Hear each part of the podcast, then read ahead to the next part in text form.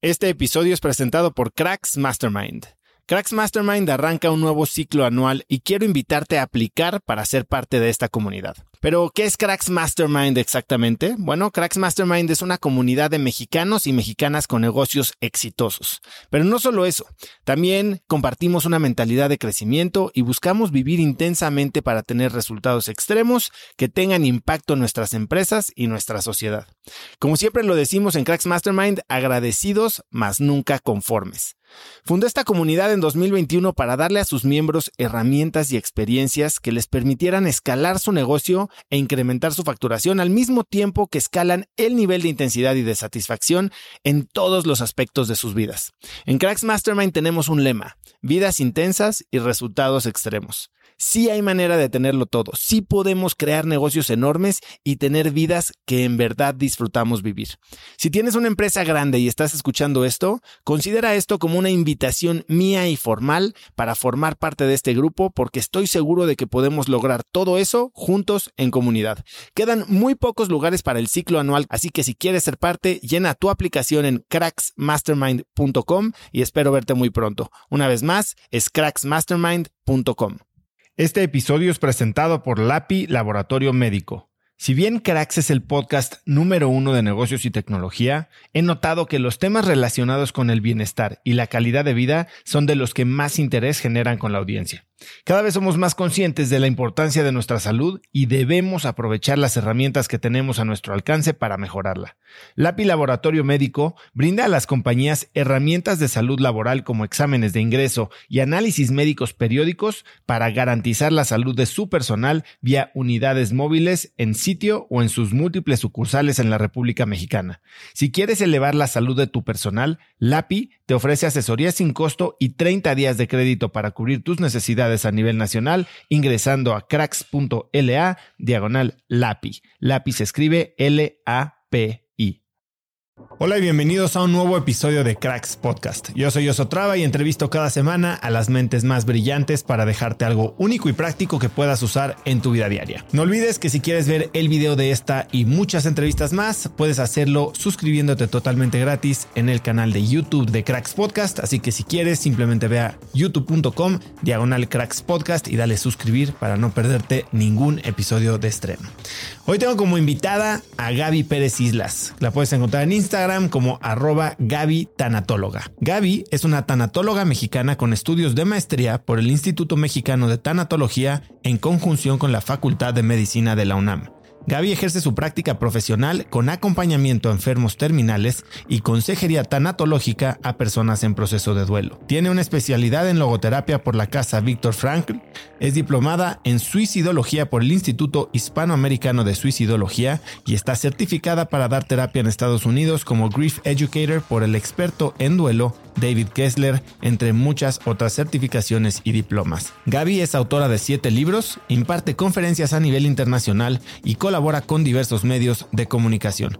Hoy Gaby y yo hablamos de la muerte, de los mayores arrepentimientos en el lecho de muerte, de cómo prepararnos para vivir una pérdida y de cómo vivir un duelo. Te dejo con esta muy enriquecedora conversación con Gaby Pérez Islas. Gaby, Bienvenida a Cracks Podcast. Ay, gracias, Oso. Muy contenta de estar aquí, de verdad. Oye, me considero muy afortunado. He oído de ti por millones de lugares, eh, amigos cercanos que, digo, no sé cómo decirlo, pero desafortunadamente han requerido de, tu ayuda.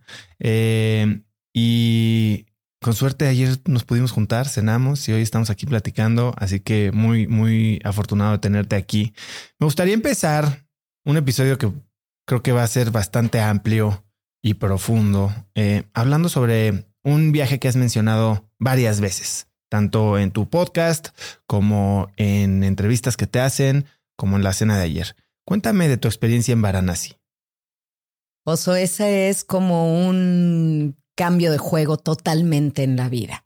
Yo fui para como parte de un curso de rituales funerarios en los cuales yo tenía que acompañar a una persona, a una familia, al hijo mayor de quien iba a fallecer, todo el proceso, desde estar con él en su casa, ya en los momentos finales, allá las personas mueren en casa, como creo que debería de ser, volver a morir en casa, no institucionalizar la muerte. Y estaba con ellos y estaban haciendo oración y estaban haciendo una comida especial. Obviamente yo no entiendo el idioma. Entonces, todo lo que te, yo te puedo contar de esta experiencia en la cual no hubo un traductor ni nada, fue una experiencia de vivencia sensorial. Sensorial, con todos los sentidos, con todos los sentidos. Y muere la persona, muere el, el señor, hay unas lágrimas de parte de la esposa, de la hija, el hijo muy sereno, pero con una serenidad no de negación, sino de aceptación. Después de ahí había que ir a buscar, había que ir a comprar la leña, había que ir a comprar una mantequilla, había que ir a comprar un lienzo especial que le ponen y todo esto el hijo mayor encargado. Las mujeres se quedan en casa, se quedan para poner ahí una señal en la puerta de que esta casa está en luto y empiezan a hacer oración. Se prepara el cuerpo del padre, el hijo mayor se encarga de todo eso y se lleva. Varanasi es como como algo totalmente irreal, irreal. Cuando llegas allá, porque hay que llegar de madrugada para, para poder hacer esto, empiezas a ver por la calle personas arrastrándose, gente con enfermedades, gente con alguna discapacidad, gente en una condición precaria que no puedes imaginar que exista en el mundo. Y con una fe que tampoco te puedes creer que exista, porque ellos no van al río, van a la diosa, que es el Ganges y llegar ahí es un privilegio excepcional para ellos, ¿no? Entonces ya acompañé al hijo, lo entrega a las personas especiales, es como un gremio especial que se encargan de todo, de la madera que se va a usar, preparan, untan el cuerpo con esta, con esta mantequilla y ya lo ponen directamente al fuego. O sea, no quiero ser demasiado específica o descriptiva porque yo sé que dedicándome a lo que me dedico, algunas cosas para mí que son muy interesantes, para otros todavía pueden ponerlos nervioso oír hablar de esto. Pero eso lo que me cambió la vida es que ver arder un cuerpo me hizo poner en perspectiva que el templo que cultivamos como el cuerpo no es más que el estuche de la verdadera joya porque aquí vemos, acompañamos a alguien, a un cuerpo, hasta la puerta del horno crematorio, pero no lo ves arder, no lo ves consumirse. Y es una cosa que no puedes dejar de ver con infinito respeto, porque el hijo está ahí, él tiene que estar ahí todo el tiempo. Y después él tiene que sumergirse en el Ganges, tiene que entrar al río y sumergirse y esperar ahí le entreguen algunos restos y huesos para luego dejarlos eh, en el río, ¿no? Y ahí en el lugar donde hacía unos minutos estaban cremando un cuerpo, después llegan unos perros, hay muchos perros que están por ahí a lamer todos los restos porque claro, hay este sabor a mantequilla, ¿no? Para ellos es irreal, irreal lo que estás viendo, como la vida está sucediendo por un lado y la muerte está sucediendo al mismo tiempo y las dos hermanas, vida y muerte, se están dando la mano frente a tus ojos. Es una cosa espectacular, de un respeto, de una profundidad increíble, increíble. Desgraciadamente hay personas como parte de turismo negro y de morbo que claro no pueden acercarse ahí, pero están en lanchas lejos y están tomando fotografías y todo, que creo que eso sí rompe la, la intimidad del momento. No tengo una sola fotografía de eso, no, porque esas están aquí, todas esas instantáneas están grabadas en mi mente para asegurarme que sin palabras, que como maestra y conferencista es mi instrumento, sin palabras poderle transmitir a esta familia y cómo aprendí. ¿Qué crees que fue lo que más cambió en tu manera de abordar el tema de la muerte o tu perspectiva sobre la vida después de esta experiencia? Mira, las personas en la India son felices, son felices, no tienen nada. Ese nivel de personas con el que estuvimos ahí trabajando, nada, y son felices, son alegres, son contentos del corazón, son serviciales. Eso me cambió todo. No es más feliz el que más tiene, sino el que menos necesita. Y ellos no necesitan nada lo tienen todo. Su alegría es increíble. El namaste con el que te saludan en todos lados y las flores que ponen en sus bandejas de agua en la entrada de una casa para que te sientas bienvenido, te abraza el alma. O sea, las personas que van a la India y regresan de la India diciendo, ay, cuánta pobreza. Yo, ¿es en serio? ¿Es en serio? Fue lo único que viste. No te dejaste tocar el alma, no abriste el corazón para decir, hay muchos mundos y tenemos que aprender de todos. Eh, volvería, volvería mil veces a vivir esa experiencia.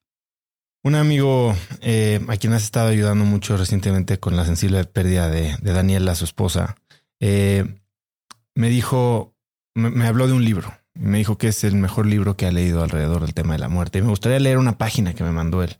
Es el libro de La ridícula idea de no volver a verte, de Rosa Montero. Y es la página, me parece, 171, que dice, unas viejas alas que se deshacen. Morir es parte de la vida, no de la muerte. Hay que vivir la muerte dice con deslumbrante sencillez la doctora Iona Heath. Los humanos no sabemos qué hacer con la muerte. Grande, impensable, inmanejable, cruel, horrible. Así que como no sabemos qué hacer, hemos fabricado túmulos, dólmenes, necrópolis, megalíticas, mástabas, pirámides, sarcófagos, panteones, tumbas colectivas, tumbas individuales, sepulcros, monumentos memoriales, lápidas, criptas, nichos osarios, solemnes cementerios. El tiempo, el dinero, el esfuerzo y el espacio invertidos en construir para los muertos hubieran podido mejorar bastante la vida de los vivos. Aunque, si se piensa bien, ¿qué más da? Esos vivos no eran más que proyectos de cadáveres. Pero ni siquiera la pirámide más monumental es suficiente para defendernos de la muerte. Así que además nos hemos rodeado de ritos. Qué importantes son estos ritos para los vivos. Acuérdate de Aquiles mancillando el cadáver de Héctor es el núcleo de la tragedia, la mayor atrocidad que relata la Iliada. Y eso que es una obra que está llena de espantos. Hablas de... Aquí la frase que más me deja es que esos vivos no eran más que proyectos de cadáveres. Grande Rosa Montero, grande, grande ella. A ti, tu papá te dice que, que la muerte te da vida. ¿Cómo te involucras con la muerte? Mira, eh, mi padre era español eh, él vivió como niño la guerra civil española y tenía un montón de historias siempre. Mi papá tenía una fascinación por la muerte, yo creo por haber estado tan cerca de ella. Mi padre, como niño y ni un niño muy travieso, salía cuando estaba tomado ahí con los militares, estaba toda tomada la ciudad y él salía con un crucifijo a enseñárselos a los militares, ¿no? Y hacerles así.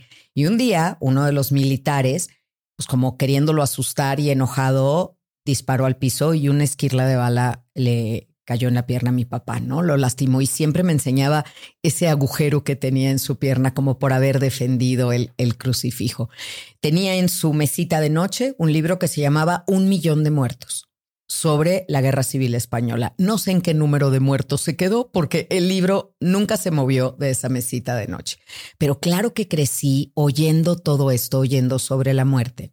Años después, muchos años después, cuando yo decido hacer la maestría en tanatología y empiezo a dedicarme a esto, mi padre vivía en España, pasaba la mitad del año allá y la mitad aquí. Y una de estas mitades de año que estaba en mi casa, le dije, papá, tengo que ir a ver a un enfermo terminal ahorita. Oh, qué barbaridad, qué barbaridad. Así todo, ¿no? Anda, ve, ve, ve. Pero se ponía muy nervioso. Era este, te digo, amor-odio con el tema. Y entonces voy y yo creo que mi padre esperaba que cuando yo regresara yo iba a estar triste, deprimida o algo. Y llegué, entre a mi casa a besar a mis hijos, a preparar algo muy rico de cenar. Y entonces mi papá se volteó y me dijo esa frase que acabas de decir, pero hombre, es que a ti la muerte te da vida. Y dije sí, sí, porque yo que estoy tan cerca de la muerte todos los días, acompañando a mis enfermos terminales, a mis usuarios, como que es un compromiso con la vida. Yo que la tengo, no la voy a desperdiciar. Mis hijos que están aquí, bueno, estaban en ese momento que eran pequeños, con su cuarto, hecho un tiradero, con el corte de pelo que no me gusta, con todo esto, los tengo aquí. Elijo mis batallas toda la vida porque no me desgasto en esas cosas, porque estoy muy consciente de que la muerte, segura de su victoria, nos da una vida de ventaja. Entonces, soy muy afortunada porque puedo sumar algo a la vida de los demás. No nada más soy testigo del dolor. Oso, eso sería terrible. Yo soy una persona que no te aguanto ver un noticiero más de 10 minutos. Si yo me siento frente al televisor y empiezo a ver lo que pasa, soy muy sensible y, y no puedo con eso. Entonces me vas, ¿cómo puedes con lo otro? Porque sé que soy un agente de cambio, porque no nada más soy testigo del dolor, soy testigo del amor que hay en las familias y de la resiliencia que tienen para poder salir adelante. Entonces, amo lo que hago y sí, sí diría yo que a mí la muerte me da vida. La muerte me ha llevado a todas partes del mundo a hablar sobre este tema, todos los lugares donde he dado conferencias. La muerte me ha llevado a escribir siete libros sobre el tema y creo que todavía hay mucho por hablar, no se ha agotado. La muerte a mí me ha dado todo. Hablas de lo que aprendiste en la India y ver este, este vehículo, ¿no? Eh, y, aquí esta frase de que somos proyectos de cadáveres. ¿Tú qué piensas de eso? O sea, ¿qué, qué somos? Mira, es una gran frase, por supuesto. A mí la frase de Rosa Montero que más me gusta es la que dice que a esta vida venimos a perder. Todos creemos que venimos a ganar cuánto quiero ganar, dónde quiero trabajar, con quién me quiero casar, cuántos hijos quiero tener, pero en realidad en ganar hay muy poco aprendizaje. Es más, hasta te puede hacer daño. Te subes a un ladrillito y te mareas. El verdadero aprendizaje está en la pérdida. Ahí es donde puedes extraer el significado, así está hecha la vida. Sí, o sea, todos vamos a morir, todos somos el principio de un, un cadáver, igual que una, una herida es el principio de una cicatriz. Pero no es eso nada más. Séneca decía que la vida es un viaje hacia la muerte. Y ya, no, ¿qué es eso? No, la vida es la vida y el tiempo que dure, yo quiero que cada minuto tenga 60 segundos de luz. Si terminará así, ese cadáver será el estuche del que yo te hablaba. El cuerpo, estoy segura que esto será un cadáver, estoy segura. Cuando tú ves un acta de nacimiento, puedes tener una sola certeza. Algún día habrá un acta de defunción. Pero eso no te garantiza que esa persona vivió. Lo que hagas entre esa acta de nacimiento y esa acta de defunción es lo que hace toda la diferencia. Entonces no me concentro en el cadáver ni en el final, sino el en medio, en hacer la diferencia en la vida de otras personas, de dejar el mundo un poquito mejor de lo que lo encontramos y en haber sido felices, que a eso venimos. Si es tan seguro y es innegable, irrefutable que todos vamos a morir, ¿por qué no hablamos de la muerte? Ah. Ayer, ayer en la cena eh, hablabas de tu primer libro, ¿no? Cómo sanar un corazón roto. Y te dije es que yo no lo quise leer. Normalmente leo los libros de mis invitados y no lo quise leer para no jalarlo. Usé exactamente esa, esa frase, para no jalarlo. Y, y, es algo que tú dices, es que la gente no lo habla por superstición, para no jalarlo. ¿Por qué no hablamos de la muerte? Sí, porque mira, yo creo que hay dos temas que las familias mexicanas están muy incómodas. No les gusta hablar de muerte y no les gusta hablar de sexo. Pero si les dieran escoger, pues hablarían de sexo, porque lo conocen un poquito más, ¿no? De la muerte tenemos mucho desconocimiento y esto sorprende al extranjero porque creen que los mexicanos estamos muy cómodos con la muerte, porque nos ven hacerlo una calaverita de azúcar, un pan de muerto y sopearlo en chocolate, regalarle a un niño una calaverita de amaranto y te dicen, pues le estás deseando la muerte o qué. O sea, les sorprende y les maravilla qué cómodos estamos con la muerte. Así, la muerte como de lotería. No nuestra muerte. Correcto. Cuando la muerte llega y toca tu puerta, el mexicano que se ha reído de ella, que se ha burlado de ella, que le ha hecho chiste, que le ha hecho meme, que le hace corridos, ay, ahí ya no. No hablamos de eso un poco por superstición, porque las personas creen de cruz, cruz, toco madera, pongo changuitos, hacen un montón de cosas, se ponen muy nerviosos con ese tema. Y yo te lo dije ayer, no por hablar de muerte o leer de ella la traes. Ojalá la ley de la atracción funcionara así, ¿no? Porque entonces, pues ahorita estaríamos pensando en la lotería, la lotería, hablaríamos todo el día de la lotería para sacárnosla. Y no, por ahí no va. Si fuera así, yo ya estaría muerta, porque pues yo hablo de la muerte todos los días. Creo que nos pone nerviosos porque es el verdadero miedo que tenemos. Es un miedo nato en el ser humano, el miedo a la muerte. Y si la pusiéramos sobre la mesa como tú y yo lo estamos haciendo ahora y habláramos sobre este tema, dejaríamos salir el vapor de la olla express. Pero cuando no lo dejas salir, un día esa olla express revienta. Si estamos tan seguros que un día va a pasar, ¿por qué no prepararnos sabiendo que no hay vacuna contra el dolor? Eso no lo hay. Pero sí puedes formarte para enfrentar las cosas mejor cuando suceda. Este tema de hacer la muerte nuestra me recuerda a esta frase, ¿no? Un millón de muertos es una estadística, un muerto es una tragedia. Y es cuando vemos que en Marruecos murieron 3.000 personas, se siente tan lejano. Y perdemos a un familiar, a un amigo y, se nos viene el mundo encima. Sí. Tú no solo te has eh, involucrado o adentrado en el mundo de, ayudar a la gente a sanar el dolor a través de la tanatología, que es algo de lo que quiero hablar un poco más adelante, pero también eh, haces algo que me parece admirable y de lo que tengo muchísimas preguntas, que es acompañar a la gente en sus últimos momentos, meses, días de vida. Em, ¿Quién es Elizabeth Kubler-Ross y qué impacto ha tenido en tu vida? Todo, todo. Oso. Ese es, es la persona que quiero conocer en el cielo. Es mi mentora, mi maestra, a quien nunca conocí personalmente. Fíjate eso. Eh, hubiéramos podido coincidir. Elizabeth acaba de cumplir 19 años apenas de haber trascendido, eh, pero nunca la conocí. O sea, no se dio esa oportunidad, ¿sabes? E, estas cosas que lo ves muy imposible y muy lejano. Yo digo, pero ¿cómo no lo hice? ¿Cómo no emprendí el viaje? ¿Cómo no la busqué? pero es, bueno, es increíble, es una historia increíble porque yo la conocí, yo estudié letras. Mi primera carrera soy licenciada en literatura latinoamericana y amo las letras y nunca me he arrepentido de estudiar esta carrera maravillosa porque una de mis pasiones son las letras y otra las personas y he podido ahora conjuntarlas.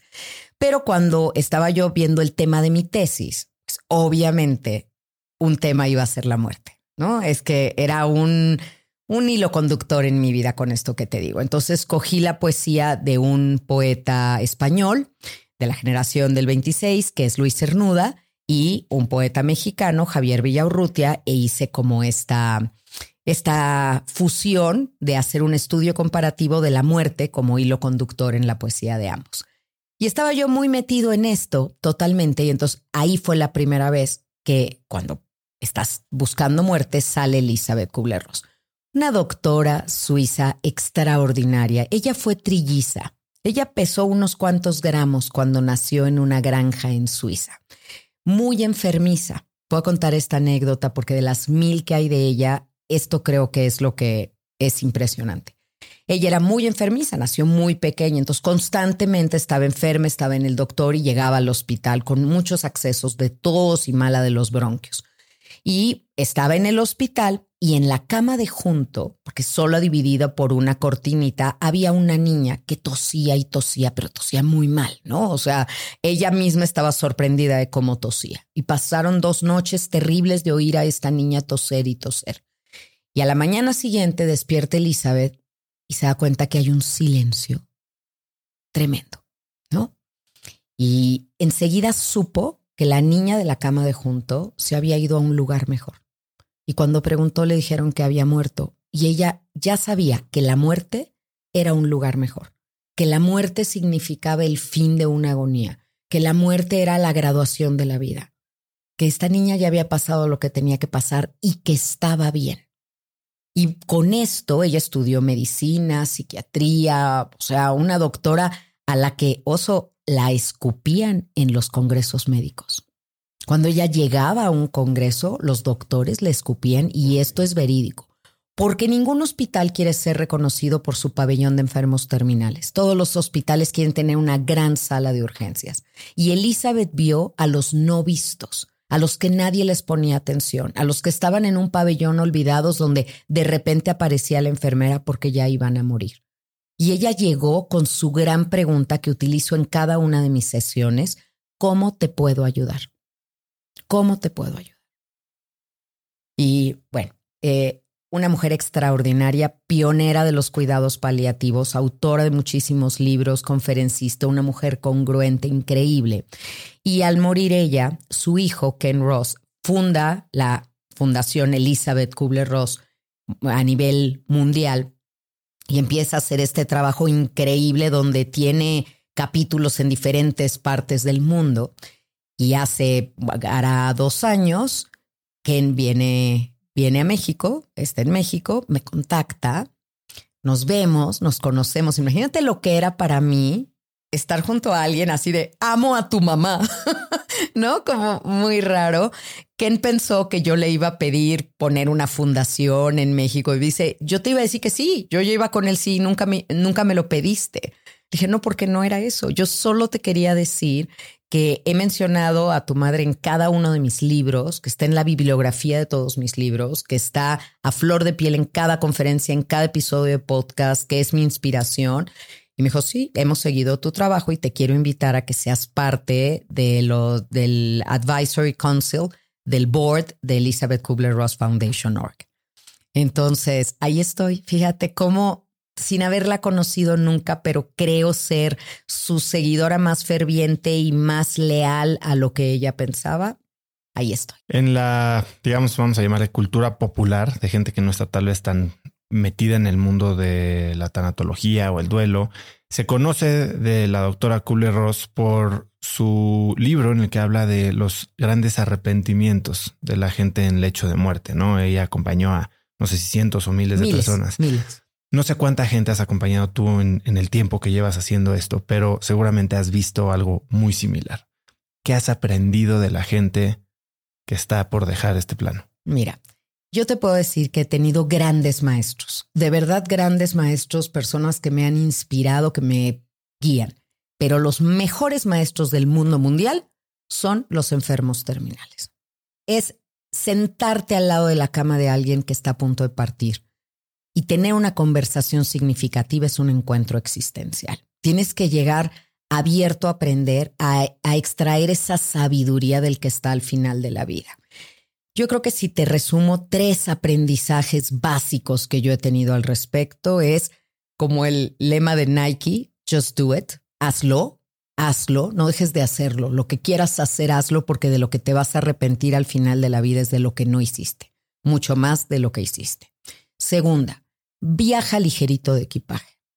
No cargues tantas cosas, porque en la recta final el no haber dado los perdones, el no haber ofrecido disculpas, el no haber agradecido, el no haber dado los te quiero, híjole, eso pesa demasiado y te hace ahí hacer un, un balance de tu vida muy duro, porque tienes muchas horas para reflexionar sobre eso. Y son rencores, culpas. Sí, hubieras, debidé, pero lo no dicho, ¿no? También. Y finalmente yo creo que el último punto, muchos aprendizajes, pero este tercero que te decía yo es que no sabemos cómo decir adiós. No sabemos. O sea, no sabemos abrazar a alguien, no sabemos soltarlo, no sabemos dejarlo ir. Y ellos mismos te lo enseñan. Son, es inspirador como el que menos fuerza física tiene en ese momento es el de mayor fuerza emocional para sostener desde su cama y desde su poco aliento al resto de la familia. Esto que dices del arrepentimiento eh, o el just do it, o sea, creo que es una línea que se repite a través de cientos de filosofías, la, estoica, ¿no? Memento mori, haz lo que eh, vive como si fuera tu último día. Eh, esta frase de Sidney J. Harris, el arrepentimiento por las cosas que hicimos puede ser templado por el tiempo, el arrepentimiento por las cosas que no hicimos es inconsolable pareciera que todo mundo nos lo dice y aún así, pues no, no damos ese paso. Y es, ¿qué nos frena? ¿Por qué tenemos que encararnos a la muerte para darnos cuenta de, lo que verdaderamente importaba? Es naturaleza humana. Eh, nadie sabe lo que tiene hasta que lo ve perdido y además es la primera etapa del duelo oso, que es la negación. Y vivimos en negación mucho. Creemos que hay más tiempo que vida ya habrá ocasión, ya lo haré después. Postergamos y procrastinamos muchas cosas que, que sabemos que son importantes, pero no es lo urgente en tu vida. Y para muchos esto lo tienen muy confundido y viven la vida solo con las urgencias, lo que, lo que es urgente. Y esto es importante, el planear tu vida, el estar tranquilo, el que si hoy fuera el día y hoy llegara el momento así de corte de caja, ya nos vamos, pues te vayas con la satisfacción del deber cumplido, con ganas, ¿no? Con ganas de seguir, pero dispuesto a, ok, si es hoy, lo he hecho bien.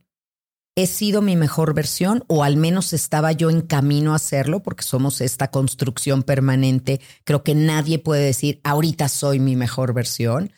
se está cerrando las posibilidades de un mañana, pero estamos en camino a ser nuestra mejor versión, haber ayudado a alguien a que sea su mejor versión y ser feliz, como te decía. Esas son las tres tareas.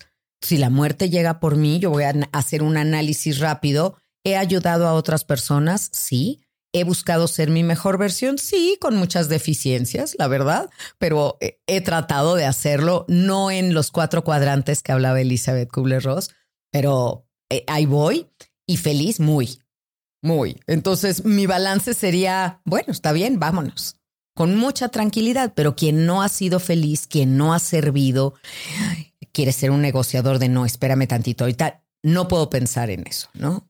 Oye, en el arrepentimiento de no hacer las cosas, ayer me contabas de esta historia del señor de las cinco esposas y que tú, tú me dijiste que en tu plática esta, vamos a llamarle trascendental, eh, le dabas la oportunidad de reivindicarse, ¿no? De, de, de limpiar todos sus pecados. No, no los digo en forma literal, pero eh, él básicamente se arrepentía de, cosas muy chiquitas. ¿Cómo evitamos tomar esto tan literalmente y vivir en hedonismo? ¿Dónde está la línea entre despreocuparnos y vivir como si fuera nuestro último día literalmente y ser funcionales en sociedad?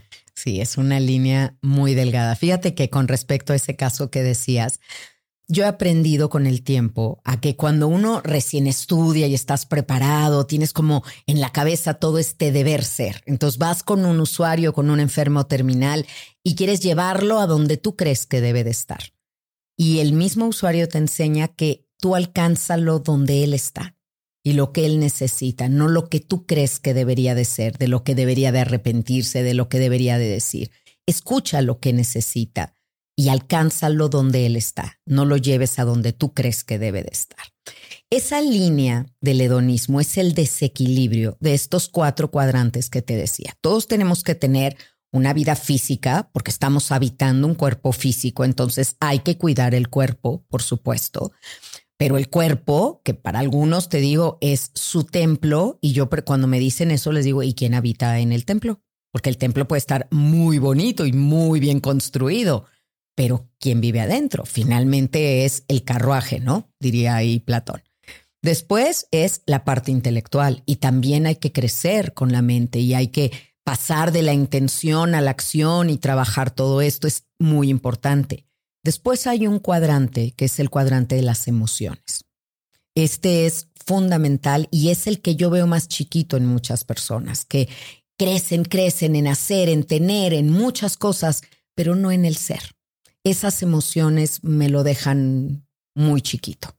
Y hay un cuadrante también que es la vida espiritual. Para mí, el pabilo de todo.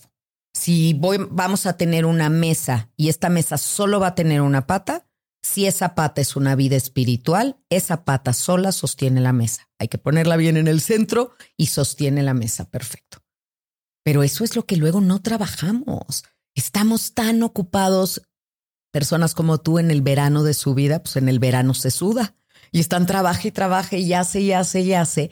Y un enfermo terminal que esté en el invierno de su vida, tenga la edad que tenga, está ya en un invierno, tiene una visión de la vida hacia atrás que cuando te la comparte aprendes mucho. ¿Qué es lo verdaderamente importante? Porque en realidad no pasa nada. No pasa nada con la mayoría de las cosas que tanto nos preocupan. No pasa nada. Dices que la gran pregunta que les haces es cómo te ayudo, ¿no? ¿Qué necesitas de ti? ¿Cuál es la respuesta más común que recibes? Mira, una, ¿le puedes decir a mi familia, por favor, que me deje hablar? Porque cuando empiezan a decirles, mijita, mira, ahora que yo falte, no, mamá, no digas eso, no digas duérmete, duérmete. Nos ponemos tan nerviosos que no estamos dispuestos a tener esa conversación incómoda. Las conversaciones incómodas son la cosa más fértil que pueda haber en el universo, pero hay que tenerla, no los dejan hablar. Y, había una señora, ahora recuerdo el caso muy linda, que me decía, a ver Gaby, te lo voy a decir a ti, porque nadie me quiere oír. En el segundo cajón están los papeles de la funeraria. Ahí dejé dinero y ahí está no sé qué. Y en el último cajón ahí ya tengo separado qué quiero para cada una de mis nietas. Ya están en bolsitas. Mis alhajas, por favor, que respeten eso. Mis dos hijos se pelean por el cuadro de la sala. Ya decidí a quién se lo voy a dejar. No les quiero decir ahorita para que no se me enojen, pero tú les dices que es para fulanito. tienen mucha necesidad de seguir manteniendo el control en lo que todavía pueden. La muerte es el no control. Esto no lo controlo, pero déjame la dignidad de poder seguir controlando y dejar mis disposiciones el tiempo que yo pueda. Entonces, eso es algo de lo que me dicen mucho. Segunda, tienen miedos. Yo soy un quitamiedos oso. Eso si tú dijeras, a ver, define muy coloquialmente tu profesión de tanatóloga, yo soy un quitamiedos. Gaby, duele morirse, qué hay del otro lado, cómo se siente, voy a estar bien, desde allá voy a extrañar a los míos. Y el tercer punto, que es amorosísimo, me encargan a su familia. No te preocupes por mí, Gaby, pero quiero que veas a mi hija. Prométeme que cuando yo no esté vas a acompañar a mi marido. Habla con ellos. O sea, ese, esa, híjole, grandeza que tiene quien se va a ir para, a pesar de estar en el momento más protagónico de su vida, que se vive en profunda soledad morir, aunque esté tu cama rodeada de personas, ¿eh? pero hay una parte que la vives solo tú. Pero ahí en ese momento estás pensando en tu familia, en que ellos vayan a estar bien. Dime algo, ¿hay algo que, no sé, marcadamente hace la diferencia entre aquellos que se van en paz y aquellos que no lo logran? Sí, y yo diría que justo esa recta final, ese trayecto, la angustia, la angustia que se vive, se puede vivir el final de la vida en paz o lleno de angustia. Ya cuando te mueres, no hay diferencia. O sea, el que se, me dicen, por ejemplo, Gaby, es que mi papá se fue enojado conmigo. Le dije, no te apures, el enojo pesa mucho, el enojo se queda aquí, ¿sabes? Lo único, como decían los mayas, lo único que atraviesa de lo terrestre a lo celeste es el amor. Todo lo demás, cuando me dicen, mi mamá se fue preocupada por mi hermano, no, estuvo preocupada, pero la preocupación se quedó aquí porque la preocupación está en la mente y la mente se apaga cuando morimos. Y si eres una quitamiedos, ¿cómo lo haces? ¿Cuál es esta conversación? Una cosa es escuchar y servir, pero este tipo de acompañamiento, diagonal terapia con alguien que, que está enfrentando pues el momento final de su vida, ¿Cómo se logra quitarles este miedo? ¿No? ¿Cómo se logra? Ayer decías que el opuesto del, amor es el miedo, ¿no? ¿Cómo, ¿Cómo se mueve a la gente del miedo al amor? Sé que últimamente ha habido también una gran corriente que está utilizando incluso psilocibina en terapias de final de la, de la vida, ¿no? En enfermos terminales. ¿Qué experiencia tienes tú? ¿Qué técnicas utilizas para hacer este switch? Fíjate que la conversación para mí, y por eso amo los podcasts, porque yo creo que el poder de la palabra y de la conversación significativa, profunda, es el mejor fármaco que pueda haber. No estoy en contra de que un algólogo, que es el médico que tiene que recetar las sustancias para la clínica del dolor, para cuidados paliativos, ellos hacen su chamba y la hacen muy, muy bien. Pero a mí como dula de muerte no me corresponde absolutamente ninguna sustancia, ningún ritual, ninguna nada es la palabra, es la conversación, que es el principio vivo de la terapia. El te escucho y, y de lo que tú me estás hablando de ahí, yo tomo y yo tejo con tus propias palabras una red, una urdimbre bien apretada que te va a cachar. O sea, necesito saber quién eres para saber cómo te puedo ayudar, porque ahí en redes sociales de repente me escriben, Gaby, ¿qué se le dice a alguien que ha perdido a su hijo? Gaby, ¿qué es lo correcto de decirle a una persona que la tanatología no habla generalidades, son particularidades? ¿Quién era esa mamá? ¿Quién era ese hijo? ¿Cuál era la relación? ¿Qué pierde al perderlo? ¿Qué gana al perderlo? O sea, tenemos que ver todo, hacer un, un traje hecho a la medida, es una huella digital. Yo no despacho mi trabajo así como, ah, caja de zapatos número siete. ah, este es un caso número cinco. No, es único. Y entonces lo escucho, lo escucho. Y si no puede hablar, porque también atiendo muchas personas que en la recta final de su vida no pueden hablar, hago una entrevista con los familiares más cercanos, con los amigos más cercanos, con el personal de servicio de sus casas que los conocen profundamente, para que me digan quién es la persona, quién es que le importa todo. Y entonces la que hablo soy yo, sumando todo lo que me dijeron para poder darle paz a esa persona a partir de quién es y de lo que cree. Yo tengo mis propias herramientas, pero no se las presto. Uso las de ellos. Veo qué herramientas tienen en su cajita de herramientas emocionales que a ellos les pueda dar paz. Y entonces así les hablo y, y se siente, se siente de verdad una paz, les cambia el rostro, se suavizan las facciones, se escurre una lagrimita, me aprietan una mano y sé que estamos ahí los dos. Wow. es muy hermoso. Hablando de tu experiencia en Varanasi, pues algo de lo que presumiblemente les puede dar calma es saber que van a un lugar mejor y que no termina ahí el camino. Em, tú eres católica, em, ¿tú crees en la vida después de la vida? Em, eso es algo en lo que mucha gente está en desacuerdo con, con los escritos y los estudios de la doctora Kuller Ross, porque ella sí hablaba mucho de la espiritualidad y la trascendencia. ¿Qué piensas tú? ¿Existe la posibilidad de comunicarnos con el más allá? Ay, bueno, me, echaste muchas en una, ¿eh? Déjame empezar a decirte que mi respeto y cariño a la doctora Elizabeth Kubler-Ross es, me hace creer todo lo que ella vivió, pero no comparto las experiencias que ella tuvo, no son mi creencia. Yo creo que ella abrió un portal a que le sucedieran cosas eh, que le creo, todo lo que ella dice se lo creo. Yo en lo particular nunca he experimentado nada sobrenatural. A las personas les encanta, sobre todo en los programas de televisión y todo. Gaby, tú has de tener mil historias de... No, a mí nunca me ha pasado nada así que... Sobrenatural. Sobrenatural, esotérico, nada, nada. Eh, yo sí creo que cuando morimos somos cuerpo, mente y algo más. Llámale a ese algo más alma, espíritu, energía, lo que tú quieras. Pero eso no se va a destruir, se va a transformar. Entonces, el cuerpo cese de funciones vitales, la mente se apaga, en la última exhalación el alma se va. Yo sí creo que nos encontramos con nuestros seres queridos, que algún ser querido eh, tuyo que ya haya fallecido, una figura importante para ti, vendrá energéticamente a tu encuentro para que no tengas miedo, para que pueda guiarte y te acostumbres a dejar de ver a alguien así, con un cuerpo. Yo sé que estoy hablando contigo porque yo te veo, yo te puedo tocar, te huelo, te escucho. Mis sentidos me sirven y es lo que hemos usado en esta tierra siempre. Cuando mueres ya no puedes tener una relación sensorial con nadie. Eso se acaba.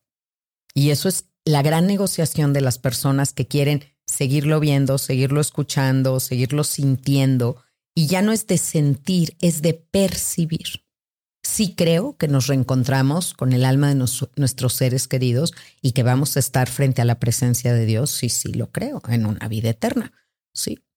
Pero otra vida así como esta, este es el único chance, creo yo. O sea, así lo siento, que no voy a volver a vivir esto y por maravilloso que sea el cielo, metafóricamente hablando, pues en el cielo no hay chiles en hogada, en el cielo no están las pirámides de Egipto, en el cielo no están las cascadas de Iguazú, todo eso hay que vivirlo y experimentarlo aquí, porque allá no va a haber eso. Una cosa es acompañar a quien parte y otra cosa es acompañar a quien se queda, ¿no? Eh, no creo que se pueda comparar un dolor o una experiencia con la otra pero otro de tus grandes maestros es David Kessler. ¿Quién es él y qué aprendes él? David Kessler, eh, él sí fue discípulo directo de Elizabeth Kubler-Ross. Estuvo con ella porque él se dio esta tarea de ir tras ella y yo te acompaño al más puro estilo de aprendiz, ¿sabes? Como antes el carpintero que tenía junto a su chalán que aprendía carpintería de verlo hacer. David le dijo a Elizabeth, déjame acompañarte. Estuvo con ella, se hicieron amigos, luego Elizabeth, eh, Elizabeth quedó cuadraplégica al final de su vida y entonces David estaba ahí con ella. David era el tanatólogo de Elizabeth Kubler-Ross, porque claro que los dentistas no se sacan las muelas solos y los tanatólogos necesitamos también apoyo. Escribieron dos libros juntos, maravillosos, Lecciones de vida y eh, sobre la muerte y el dolor y se entendían muy bien, hacían un capítulo uno, un capítulo el otro, se complementaban y demás. A la muerte de Elizabeth Kubler-Ross, David Kessler, que él está especializado en desastres, o sea, cuando hay el choque de un avión, por ejemplo, atender a todas las víctimas, un terremoto, un tiroteo. Él vive en Estados Unidos, entonces él atiende estos casos, el trauma, la crisis y el duelo. Y él crea la sexta etapa en el proceso de duelo. Las etapas de Elizabeth Kubler-Ross son cinco, te las digo rápidamente. Negación, que es el shock inicial, el enojo, la rabia furiosa por haber perdido, la negociación, el regateo con la vida, la depresión y finalmente la aceptación. Y David Kessler hace una sexta etapa autorizada por Ken Ross, por el hijo de Elizabeth, para llamarle así la sexta etapa del duelo, y es buscar significado encontrar significado a esto. Ahora, David es una persona muy preparada, es muy el tanatólogo de las estrellas en Estados Unidos, entonces eh, la verdad es que lo aman porque habla hermoso, él es una persona muy preparada, pero el hijo mayor de David, David, muere. Eh, repentinamente, un, tema que tuvo que ver ahí con consumo de drogas, algo dolorosísimo. Y entonces David está del lado del doliente. Y él dice que cuando le pasó esto, tenía ganas de hablarle a todos sus usuarios que había tenido para decirles, ahora sí te entiendo. Perdóname porque cuando te traté yo no sabía de lo que hablaba. Siendo súper preparado. Entonces, esta vivencia de la pérdida de su hijo es increíble cómo lo cambia, cómo lo transmuta, como su verdadero maestro, porque él es un hombre que escribió libros con Elizabeth Kubler-Ross, pero con Louis Hay, que estuvo con la Madre Teresa de Calcuta, ¿sabes? Y su verdadero maestro fue su hijo que murió. Y hoy es una persona extraordinaria que se dedica a e, enseñar a las personas a ser consejeros de duelo y certifica personas para dar terapia en Estados Unidos. Y estoy muy cerca de él en, en sus grupos de apoyo, en lo que él hace extraordinaria labor. Has dicho que la calidad de nuestras vidas depende de cómo manejamos el duelo o la pérdida. ¿A qué te refieres con eso? Es que cuando no elaboras algo, se queda como el cajoncito. Y mira, acabo de voltear y estoy viendo un cajoncito mal cerrado ahí. Yo soy el de los cajones llenos de basura. ok, ok. Ese cajoncito me va a servir perfecto para el ejemplo que quiero. Un duelo que no lo cerré se queda así, como ese cajoncito abierto. Al rato, el de arriba un poquito abierto. Ya no puedo meter la mano en el de abajo, el de arriba me estorba. Pero llega un momento que hay tantos cajones abiertos que me voy de boca. Somos como roperitos. Y entonces el peso ya de repente te sucede cualquier cosa, sabes, chocaste, tuviste un golpe mínimo y te desquicias. Ya pierdes los papeles. ¿Por qué? Porque es todo lo que venías atrás. Hay cosas que son el detonante, pero acuérdate que no es el detonador lo importante, sino la cantidad de explosivo que hay adentro. Y esos son los cajones mal cerrados. La calidad de tu vida es tener tus duelos elaborados. Primero reconocer lo que son las pérdidas, oso, porque hay muchas cosas en nuestra vida que son pérdida y no la identificamos como tal el paso del tiempo, las mudanzas, terminar una amistad, que te despidan de un trabajo. A veces los vemos como problemas, no los vemos como duelos. Y tienes que elaborarlo, hacer las tareas del duelo y cerrar bien el cajoncito para mantenerte siempre en tu centro. ¿Qué diferencia hay en el acompañamiento a alguien eh, que está por partir, esta dula de muerte, vamos a decir, con la tanatología o la, el acompañamiento de, pérdida, de duelo. Con la familia, y con los amigos y con todo. Mira, el momento de Lola es el momento del adiós. Así es una de, de, mis frases que me gusta mucho en tanatología. Con el enfermo terminal, tú no puedes hacer un plan a largo plazo, porque a lo mejor esa es la única vez que lo vas a ver. Entonces tienes que asegurarte que si esa fue la única ocasión, tú hiciste una diferencia. Quitaste miedo, diste paz, compartiste esperanza, ampliaste la visión de túnel que tenía la persona y todo eso tiene que lograrse. Esa alquimia tiene que darse en esa sesión. Si la vida te concede otra, extraordinario y maravilloso. Pero con un enfermo terminal tienes un máximo de tres, cuatro sesiones, porque hablamos de un enfermo terminal al que tiene un diagnóstico de una enfermedad terminal y le quedan semanas de vida, ¿no? Entonces, ya al final el proceso es muy avanzado. Si hay dolor, tienen que recurrir a clínica del dolor, entonces ya el tiempo que está consciente, alerta, sin dolor es cada vez menos. Entonces tú tienes que aprovechar esos instantes que se pueda. Entonces es como una intervención en crisis y es poner todo lo que sabes, todo lo que eres ahí. Con el doliente, la tanatología es una terapia breve, es un máximo de 10 sesiones espaciadas una vez al mes. Esto, fíjate que no sabes qué ruido hace entre muchos colegas míos, porque quieren dar el acompañamiento a requerimiento de la persona. No, es que yo te necesito ver más, me urge, o sea, necesito verte ahorita y te quiero ver tres veces por semana. Uy, pues qué gran negocio para quien está dando una terapia así, pero eso no es lo ético, no en tanatología. Probablemente un psicólogo te pueda ver dos veces por semana en un momento de crisis, pero un tanatólogo tiene que darte herramientas, dejarte tareas e ir esperando los tiempos para que se vaya sentando todo. Si yo al principio te veo dos veces por semana y se nos acaban nuestras diez sesiones, ya no te acompañé en el proceso.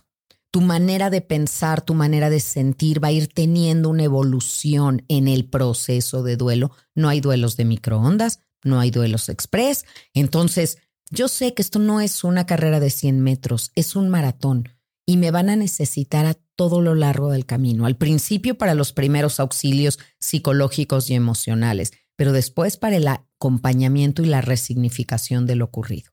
Entonces, con un usuario, con un doliente, haces un plan, lo conoces, la primera sesión es una entrevista para saber quién eres, por dónde voy a abordarte, cuál es tu red de apoyo, en qué crees, cómo son tus hábitos que esto me parece fundamental. Tú hablas mucho de eso y yo te lo agradezco porque compartes y transmites mucho la importancia de tener una estructura, unos hábitos que te sostengan, ¿no? Entonces, en el momento de crisis no tienes por qué renunciar a ser quien eres. Si tú eres creativo, vas a poder vivir un duelo creativo. Si eres inteligente, vas a vivir un duelo inteligente. Entonces, es increíble. ¿Y hay hábitos que tratas de incorporar nuevos en este momento? ¿Y como qué? Sí, y también eso, bueno, me dicen de repente, Gaby, es que eres rudísima porque en el momento más difícil de su vida tú quieres que deje de fumar, ¿no? Le dije, claro, es el momento perfecto para una reingeniería de la vida. La vida ya te puso de rodillas con el sartenazo que te acaba de dar. Estás en una perfecta posición para volverte más espiritual. Estar de rodillas es la posición de oración por excelencia, pero es una pésima posición para pelear. ¿De veras vas a pelear con la vida, con Dios, con todo? Ahora que estás de rodillas, tenemos que hacer cambios y este es el momento. El momento en el que está vulnerable, el momento en el que la persona está abierta y en el que se da cuenta que la vida se acaba. Entonces, vamos a arreglar la tuya. Y sí, sí fomento sobre todo el bajo consumo de azúcar, que bajen muchísimo los azúcares refinados porque la tristeza se alimenta de azúcar. Desde que éramos chiquitos, tú piensas, te llevaban al, al pediatra, te ponían una vacuna, te dolió, toma una paletita. Están acostumbrados a llenarnos la boca de azúcar para que se nos quite la tristeza, supuestamente. En los velorios, en la hermosa República Mexicana, te dan café con piloncillo y pan de dulce. ¿Para qué amarré? esa tristeza, ¿no? Es azúcar, azúcar. Eso es lo que te pide el cuerpo. Tienes un hoyo y lo quieres llenar con azúcar y eso solo alimenta la parte de ti que es más depresiva. Entonces, yo trato de quitarles el azúcar refinado y subirles la actividad física para crear un Prozac natural. Eso es lo que hace tu cerebro, genera dopamina, serotonina, una sensación de bienestar sin ningún medicamento. Entonces tienes que mantenerte activo, dejar de comer azúcar refinada, tener pensamiento positivo. Ahí es donde yo les recomiendo mis libros, mis duelarios, mi kit de acompañamiento, el podcast, mis tanatotips, las chispas de vida. He creado toda esta este abanico de herramientas para que te puedas apoyar para tener un pensamiento positivo y que no te gane el yo no voy a poder, esto me va a destruir, yo me quiero morir, yo, a ver, cómo lo vamos a equilibrar en la balanza. Y luego otra herramienta que tengo muy buena es el agradecimiento. Tú sabes que el agradecimiento abre la puerta a la abundancia en todos los sentidos y te cambia la frecuencia vibratoria. Tengo que sacar a alguien de la queja y la lamentación para llevarlo al agradecimiento. Toma tiempo. No espero que un doliente que acaba de perder a un ser querido agradezca enseguida. No, no empujen a que llegue ahí, pero eventualmente va a llegar a bendecir haber tenido en lugar de maldecir haber perdido. Estos eh, hábitos, uno de los que mucha gente utiliza es eh, el journaling, ¿no? Y tú tienes este duelario. ¿Es una herramienta para, digamos, adoptar el, el hábito de, de la escritura? Totalmente. ¿Cómo funciona? Totalmente. Mira, esto de llevar un diario, de escribir, tiene un principio. Escribe y escribe hasta que dejes de mentirte. Porque elabora en eso. sí, porque siempre decimos, ¿cómo estás? Bien, y tú bien también. Saludas, ¿cómo estás? Muy bien, ¿no? Si todo el mundo estuviera tan bien, ¿por qué tengo yo el consultorio tan lleno? Si todo el mundo estuviera bien. Así como le mientes socialmente a los demás y dices estoy bien, también te mientes a ti y te dices cosas que son mentiras. Y la única manera de llegar a tus verdades es empezar a escribir y empezar a escribir y se queda todo lo que era como las capas superficiales y llegas a la verdad, a lo que duele. Ahora, no todo mundo puede hacerlo solo. Entonces los duelarios son diarios del duelo donde yo te voy haciendo las preguntas. Son unos cuadernitos de 50 páginas como cuadernos de trabajo. Yo te hago las preguntas y tú me vas contestando ahí. ¿Qué preguntas haces? Por ejemplo, ¿qué era lo mejor de ser el hijo de tu papá? ¿Qué era lo peor de ser el hijo de tu papá? Yo busco mucho que no se idealice, porque sabes que en México no hay muerto malo. Claro. No, les ponemos casi el altar, todo. Entonces, cuando recuerdas un pleito con él, pues si él era un santo, la mala soy yo. Entonces, trato de ubicar a un recuerdo real, realista, acerca de quién era la persona con su sombra y su luz, sus claroscuros. ¿Qué te faltó? ¿Cuál es tu gran pendiente con él? ¿Qué te hubiera gustado decirle? ¿Qué le agradeces? Pedir perdón, estas cosas que te decía. Tengo espacio para poner fotografías, para que seleccionen, impriman y peguen unas fotografías de la persona, que es la manera como tú quieres recordarlo para trabajar el trauma a lo mejor de escenas que viste. La primera parte del duelario es como un homenaje a quien se ha ido, un homenaje realista, pero la segunda parte es una bitácora de tu proceso. ¿Cómo estoy al mes de su partida? ¿Cómo estoy a los dos meses? O cómo estaba hasta llegar al año, porque estos duelarios los puedes trabajar aunque tu pérdida haya sido 20 años. Si tú no has podido restablecerte, es el momento de sentarte a trabajar. Entonces, si perdiste a tu papá, es el duelario de padre. Si perdiste a tu mamá, el duelario de mamá. Si perdiste a tu hermano, mejor amigo, así. Abuelo, mascota, pareja. Eh, el de los abuelos le llamo el duelario de oro porque es una belleza. Este cuaderno es tu manera como luego le vas a hablar a tus hijos de quién fue el que se fue. Dices que no hay eh, recuperación sin recaída en las adicciones, que es algo en lo que también tienes eh, experiencia. ¿Cómo se traduce eso al duelo? Sí, es que el duelo no es una línea recta. No es primera base, segunda base, tercera base, home. No es así. El duelo se parece mucho más a un plato de espagueti, porque Elizabeth Kubler-Ross nunca dijo que las etapas del duelo se recorrieran lineal ni una sola vez vas y vienes. A lo mejor en un, en un mismo día estás en negación, después te súper enojas, al ratito estás deprimido. O sea, tú vas y vienes de las etapas, es una montaña rusa de emociones el duelo. Y es lo más confrontante porque para personas controladoras que tienen toda su vida controlada, toda su vida planeada, todo perfectamente estructurado, con agenda, un proyecto de vida, metas, todo, ¿no? Me encanta tu episodio me parece que fue el, número dos o algo así, donde hablabas de los propósitos de Año Nuevo, ¿no? Y cómo estas 12 uvas y todo esto. Así hay personas que, bueno, está todo planeado. ¿Dónde entra la enfermedad o la muerte en tu proyecto de vida? Nunca he visto un proyecto de vida de alguien que diga, mira, los 30 tal, como por ahí de los 40 yo creo que me va a dar un infarto. Entonces, no, no hay espacio en los proyectos llenos y la muerte irrumpe a la mitad de la noche en tu vida. Es el intruso que tú no invitaste, pero que ya está ahí. La muerte, la enfermedad, la pérdida.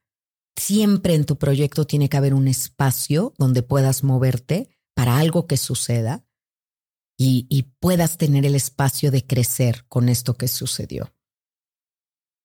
Gaby, dices que haces tú las preguntas, ¿no? Y las haces a través del duelario y se las haces a la gente cuando las estás acompañando.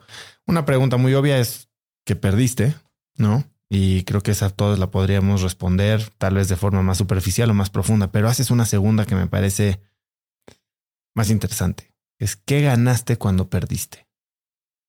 ¿Qué quieres decir con esa pregunta? Mira, es que hay que irnos bien profundo a lo profundo, ¿no? A lo mejor el esquema, el sistema familiar que tú tenías era que todo se triangulaba por medio de tu mamá. Si querías pedirle un permiso a tu papá para salir, lo tramitabas por medio de tu mamá y entonces ya tu mamá hablaba con tu papá y ya te daban el permiso. Si necesitabas esto, ¿qué pasa cuando tu mamá muere? Te ves en la necesidad, si así lo eliges, de tener una relación directa con tu papá, que no la habías tenido. Entonces, nunca lo ganado te alcanza para lo perdido. O sea, eso sí quiero que quede claro, ¿no? No es, ah, bueno, qué bueno que se murió porque ahora ya puedo tener una comunicación con mi papá. No, yo hubiera deseado que no muriera y poder lograr esa comunicación en vida.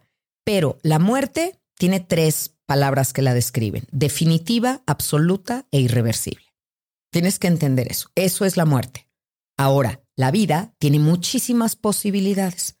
Ya que pasó esto, ¿Qué puedo extraer de significado? ¿Cómo puedo crecer con esto? ¿Y qué ganancia, aunque la palabra nos haga ruido, puedo tener? Toda pérdida, oso, toda pérdida trae consigo regalos envueltos en envoltura muy extraña. Es tan extraña la envoltura que algunos nunca los desenvuelven, ni los usan, ni los estrenan. Porque no, no quieren aceptar que haya alguna ganancia, alguna recompensa, algún crecimiento, algún beneficio a partir de haber perdido. ¿Qué, experiencia, o más bien en tu experiencia, qué es lo que has encontrado que la gente gana más cuando pierde a un ser cercano? Independencia, autoconcepto.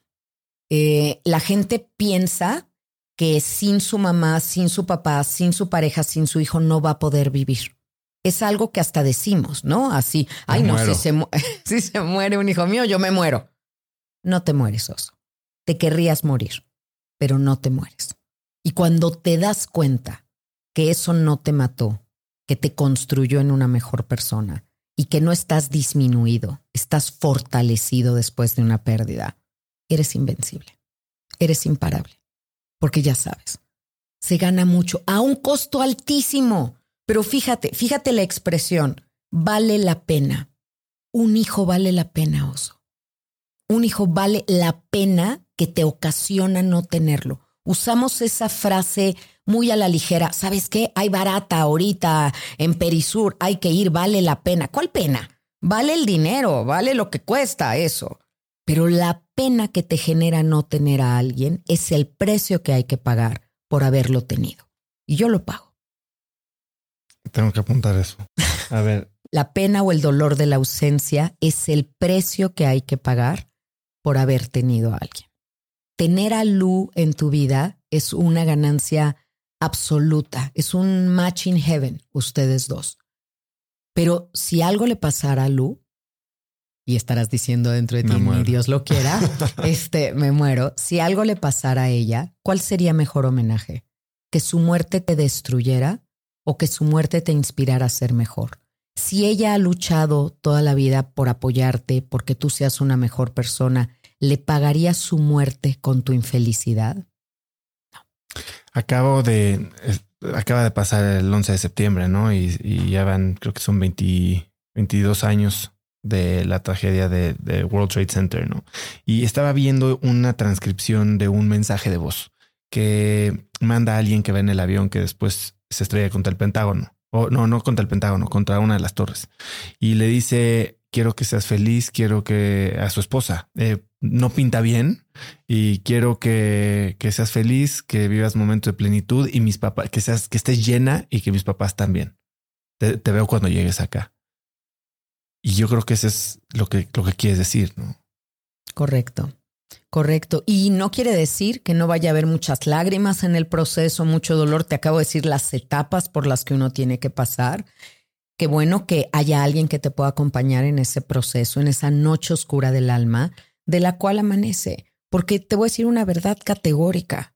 uno sobrevive la muerte de un ser querido. Y en lugar de pensar todo el tiempo, ay no, si se mueren mis papás yo me muero, ay no es que si se muere mi hijo yo me muero, ¿qué tal que cambiáramos nuestro pensamiento? ¿Qué tal que dijéramos algo como esto? Y te cuento esta anécdota y seguro que me voy a volver a poner muy chinita al decirlo. Eh, uno de mis hijos vive en Estados Unidos, eh, otro ya vive solo, me queda uno solo en casa, en fin, es difícil ya coordinar agendas de todos, pero en una conferencia que di, dio la casualidad que estábamos todos ahí, no estaban mis tres hijos, estaba mi marido, todo. Y en ese momento dije, eh, ahora es cuando, ¿no? Y frente a un montón de personas les dije a mis hijos, quiero decirles algo, quiero decirles que los amo y los adoro y espero que nunca en la vida les ocurriera nada, pero en este momento les voy a hacer una promesa de que si algún día les pasa algo, algo a ustedes, yo voy a estar bien. Les prometo que el amor le va a ganar al dolor y que yo voy a salir adelante. Y lo hice desde el fondo de mi corazón porque eso creo. Decir esto no es tentar a la vida, no es desafiarla, échame lo que quieras, yo puedo. No es así. Es saber que en mí, en mi 1,53 de estatura, hay lo que se necesita para salir adelante de cualquier situación. No sabes cómo te planta eso en la vida para vivirla diferente. En lugar de vivir con miedo, vivo con el amor de que los tengo, que los disfruto y no vivo pensando lo que pudiera pasarles. Vivo enseñándoles que hay que vivir con precaución, pero no con miedo, porque son cosas diferentes. Sé que tal vez es difícil o imposible o hasta grosero tratar de comparar, ¿no? Pero ¿existe un dolor más fuerte que otro? El dolor que tú tienes es el 100% de tu dolor y no podemos menospreciar ninguno. No hay una escala de dolores, ¿no? Donde la muerte de un hijo sobrepase por mucho la muerte de una mascota. Volvemos. A veces, eh, cuando alguien me escribe y me dice, Gaby, es que a lo mejor vas a decir que lo mío es una tontería comparado a los casos que tú trabajas, pero murió mi perro. no es ninguna tontería. ¿Quién era tu perro? ¿Qué significaba tu perro para ti? ¿Hace cuánto tiempo que estaba contigo? ¿Cómo era el vínculo? ¿Qué, ¿En qué momento de tu vida estás? si el amor es real, el dolor es real. Y nosotros tenemos que respetar eso y trabajar sin ninguna comparación, sin ningún juicio, sin ninguna escala. ¿Cuál es el peor dolor? El tuyo. El que tú estés viviendo ahora es un dolor que merece ser trabajado. Entiendo lo que dices y yo creo que yo más no voy a usar el ejemplo nada más. Pensándolo en mí, pues como que la el círculo de la vida es bueno, pues tus abuelos estás seguros que se van a morir antes que tú y tus papás esperas que duren lo más que puedan, pero esperas que se mueran antes que tú. Eh, la muerte de una pareja, la muerte de un hijo. ¿Cómo se experimenta esto? Porque de lo que he platicado con gente, al parecer, la muerte de una buena pareja es de los dolores más grandes o más, o los lutos, duelos más difíciles de llevar, vamos a decir. Así es. Fíjate cómo dijiste, Oso. ¿Estás seguro que tus abuelos van a morir antes que tú? Eres un gran negociador. No estás seguro de nada. Bueno, este es eh, wishful thinking, yo creo. Exacto. ¿Sabes cuántos abuelos llegan conmigo y me dicen, ¿por qué no me morí yo? ¿Por qué se murió mi nieto? ¿Por qué tengo yo que vivir esto? Yo ya tendría que haberme ido. ¿Por qué no me fui yo en lugar de él? Porque no nos forman ni por edades, ni por estaturas, ni por si eres bueno o malo. Morir no es castigo, no es premio. O sea, es lo que es. Entonces tenemos que quitar muchos mitos alrededor. Y dices muy bien, la muerte de la buena pareja es muy dura, es de las pérdidas más duras porque pierdes muchas cosas en una. Pierdes a tu pareja sexual, pierdes tu compañero o compañera de vida, pierdes a la madre o padre de tus hijos, pierdes parte de tu proyecto de vida que estaba la persona con la que querías envejecer, a lo mejor era tu mejor amigo o amiga, a lo mejor era tu socio, se pierden muchos roles que habías depositado en esa persona. Pero si tú me dices, yo sin ti no puedo vivir, eso es un amor baratito. Eso se llama codependencia. El verdadero amor siempre te va a habilitar para la vida.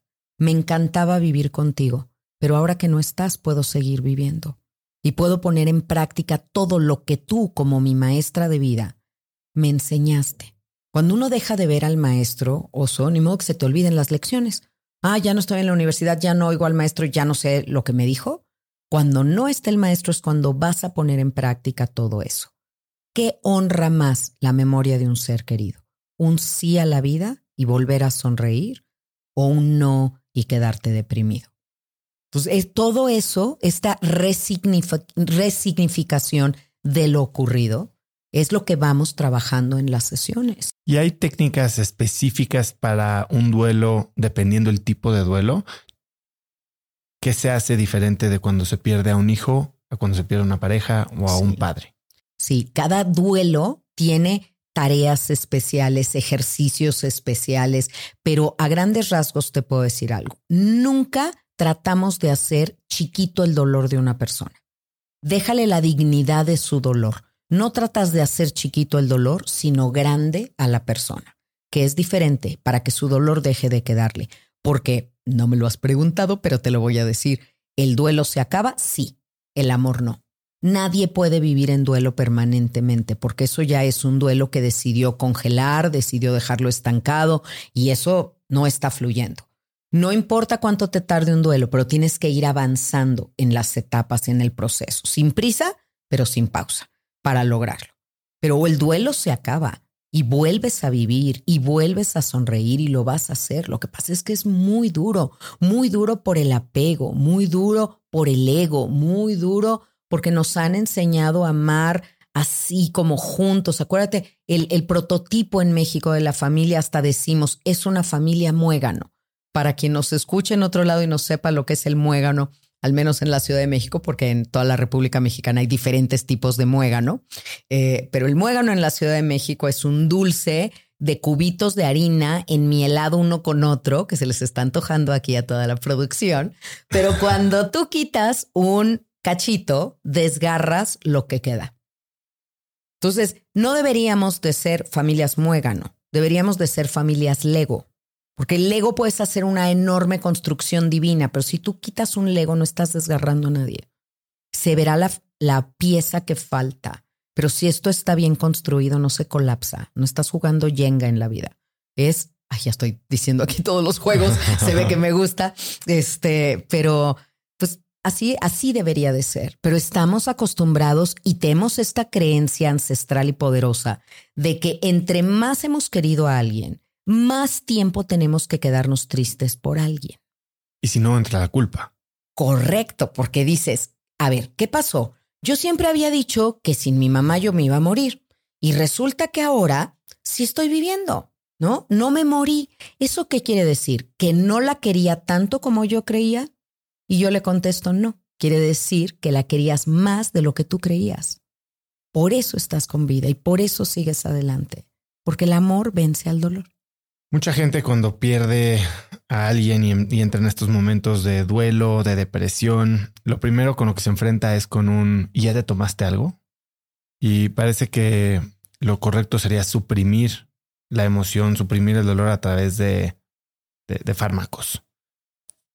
¿Cuándo es prudente medicarse o ir a algún psiquiatra? Esto me preocupa como no tienes una idea, porque a partir del año pasado hay una nueva disposición que hubo en el que el duelo, se llama síndrome de duelo prolongado, pasó a formar parte del DSM5, el libro donde están todos los padecimientos mentales. ¿Para qué? Para poder recetarte. Si ese padecimiento está en ese libro, entonces el psiquiatra ya te puede recetar y los seguros en Estados Unidos te van a cubrir esas medicinas y es un gran negocio. Pero ¿qué dice esta norma? Que si después de seis meses, tú, eso es para niños y jóvenes, los adultos 12 meses le pusieron. Pero si después de seis meses un joven tiene problemas con su identidad, sigue extrañando mucho y le está costando retomar su vida sin la persona amada, debe medicarse. ¿De qué me hablan? O sea, cuando oímos esto es como, no puede ser. Al rato van a querer sacar una pastilla para el duelo. Y oíme cuando te lo digo, que algún día vamos a estar viendo y que ya hay la nueva pastilla para el duelo. ¿Para qué? Para que funciones, para que produzcas, para que te reintegres, para que rápido vuélvete a formar y a funcionar. Cuando duelar es lo más natural, viene nuestro instinto, es lo más sano y no podemos inhibirlo. Ahora, está muy bien cuando este 4%, solo un 4% de los dolientes se van a quedar atorados. se van a quedar muy atorados. ¿Por qué? Por condiciones previas, porque a lo mejor ya tenían una depresión preexistente, porque estaba sobreinvolucrada la relación, por lo que tú quieras. Esos que se van a quedar atorados, entonces no duermen, no están comiendo, tienen pensamientos suicidas, están muy mal. Ese 4% tiene que ir a un psiquiatra, evaluar todo esto y medicarse. Los tanatólogos no recetamos ni un té de tila, nunca pero podemos remitir a un psiquiatra en el momento que vemos esto, sobre todo que no solo la funcionalidad está comprometida, sino también pues la posibilidad de que alguien esté pensando en terminar con su vida. Ahora, pero hay mucha gente que al día uno, durante el velorio, el funeral, ya están entafilados. Sí. Y la comadre, el amigo llega y tómate esto, que es lo peor que podemos hacer, porque entonces están dopados en el, en el funeral. El funeral y todos los rituales tienen un para qué de ser. Te va a ayudar en tu proceso. Son para ti, no son para el que se fue. El que se fue ya está bien. De verdad, fast track, ya llegó a donde tenía que llegar. No necesita que le reces demasiado, no necesita que estés eh, consternado demasiado. Estos rituales fueron creados para darte un qué hacer en el momento en el que si no, no te levantarías, para recibir el apoyo de tu comunidad, que es tan importante porque el dolor necesita ser visto y tus emociones manifestadas. Entonces, si te dopan, si estás tomando esto, te pierdes de toda la riqueza que tiene recibir el cariño, el apoyo, que te consuela mucho saber que tu ser querido que se fue tocó vidas e hizo una diferencia aquí. Entonces yo creo que esto es muy delicado y que solamente debe de recetarlo un psiquiatra, un neurólogo, canalizarlo después de que se ha intentado otras cosas. Confiar en el cuerpo y en la maravilla que es el ser humano, porque tienes lo que se necesita para salir adelante. No lo dudes. O sea, el mar se puso picadísimo, te revolcó una ola, está terrible, pero tú sabes nadar. Y una vez que pase el pánico inicial y que se esté calmando, te vas a acordar que sabes nadar y vas a empezar a patalear y vas a salir a la superficie. Y aquí estamos hablando principalmente de calmantes, ansiolíticos, pero regresando a, dos conceptos que hablaste. Uno, tener paz o, no eliminar, sino transformar el miedo en amor con los pacientes terminales. Y por otro lado, hablabas de resignificación del suceso, ¿no? Que puede ser lo mismo que sucede con estrés postraumático. En ambos casos, y quiero regresar al punto de, los psicodélicos. Sé que tú como tanatóloga no recetas nada, no recomiendas nada, pero en los años que llevas, ¿has podido ver, tenido experiencias de gente que utiliza estas tecnologías para acelerar su proceso? No sé si acelerarlos, pero llevar un mejor proceso. Sí, sí. ¿Y qué piensas de esto? No, no estoy a favor y te voy a decir una cosa. Yo sí creo que nosotros tenemos que tener la humanidad para no prolongar una agonía, pero nunca acortar la vida. Nada que signifique acortar la vida. Creo que todo el dolor tiene un sentido. Esta es la escuela del doctor Víctor Emil Frank, amigo cercano de Elizabeth Kubler-Ross. Eh, y él decía, ¿no? Que todo te pueden quitar todo en esta vida, menos la actitud con la que tú decides enfrentar algo. Y saber que lo que estás viviendo es una lección para ti, es una lección para otros, hay un aprendizaje que se puede extraer de eso. Pero nosotros somos muy soberbios y nosotros queremos decidir cuándo, cómo, a qué hora.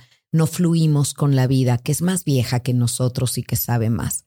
Entonces, sí, no te puedo decir que no, lo utilizan muchísimo, toman decisiones, hacen sus ceremonias, hacen sus despedidas. Muchas personas quieren asistir a su propio funeral en vida antes de, que ya sea. Eh, eh, bueno, la variedad es enorme, pero mi postura es que hay que obviamente no dejar a alguien tener dolores, no estamos en la Edad Media, por supuesto, tiene que haber cuidados paliativos, tiene que ser algólogo, recurrir a un algólogo, no recurrir a medidas extraordinarias para mantener a alguien con vida. Por eso te digo, mi postura es que alguien que va a morir debería de morir en casa con oxígeno, con suero, para que no le falte aire, para que no le falte alimento, pero que no le falte cuidado y atención de los demás.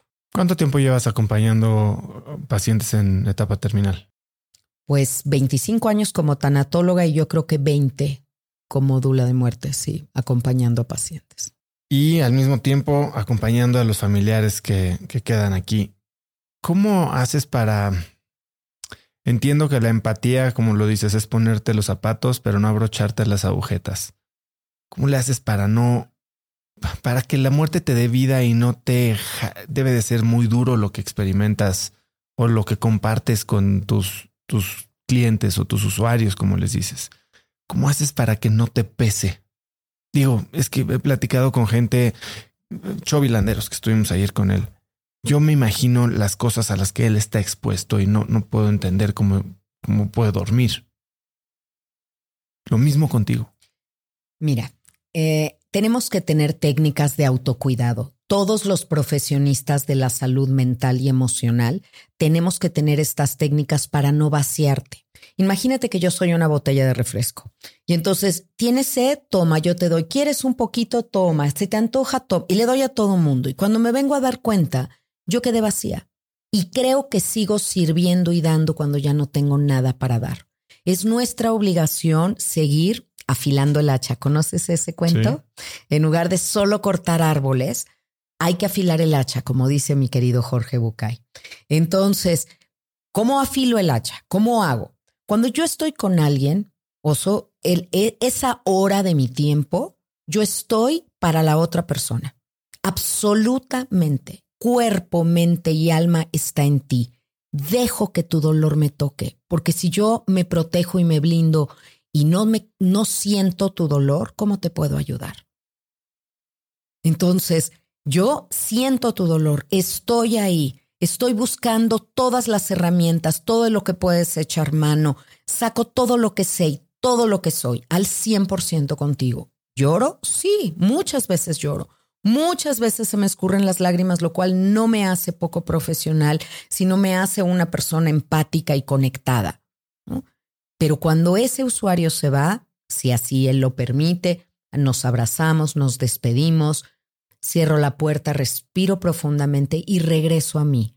El dolor es de él y le dejo la dignidad del dolor porque el dolor es suyo. Si él se va y yo me quedo con una parte de su dolor, mi siguiente usuario que venga no va a tener el 100% de mí, va a tener el 90% de mí. Y mi décimo paciente en el día va a tener una migaja de Gaby. Ya no voy a poder estar para él. Entonces yo dejo que la persona se lleve su dolor, yo con la satisfacción del deber cumplido, porque ahí estuve, porque lo acompañé, y luego regreso a mí para poder volver a servir a otro. una vez una, una señora que se dedica a esto y que no me gusta su práctica profesional decía, como en una frase así casi de eslogan publicitario, decía, es que yo le dejo un pedazo de mi corazón a cada uno de, los, de las personas que vienen conmigo. Yo no. Yo me quedo con el 100% de mi corazón cuando se va, pero tienes el 100% de mi corazón cuando estás conmigo. Y luego, pues, ¿cuáles son las técnicas que yo tengo de autocuidado? Yo tomo vacaciones eh, y cuando me voy de vacaciones dejo encargados, les dejo los números de otros tanatólogos, de alguien que pueda Dejo un tanatólogo encargado en mi lugar para que pueda atender a mis enfermos terminales. Si, si, estoy fuera, me desconecto de redes sociales, me desconecto para conectarme. Tengo mucho contacto con la naturaleza, la naturaleza sana, desde luego. ¿Con qué frecuencia tienes estos breaks? Por lo menos cuatro veces al año grandes, grandes. ¿Hablando dos semanas, un mes? Sí, dos semanas. Dos semanas eso para mí es grande porque sí es, es dejar mucho, por lo menos cuatro veces. Y los fines de semana no doy consulta, antes lo hacía, pero sí llegó un momento en que yo decía, no, ya no puedo para el lunes. Entonces, los fines de semana hago presentaciones de libro, conferencia, que activo otros circuitos de la mente. Tengo también hobbies, pasiones, pertenezco a, a grupos que me activan otros circuitos de la mente, eso me encanta. Soy una estudiante permanente, siempre estoy estudiando algo, eso creo que también es una técnica de autocuidado. Cada familia me lleva a una nueva especialidad, a saber algo. Y además tengo un perro maravilloso, Lara, que es un San Bernardo de 58 kilos, que es una reina.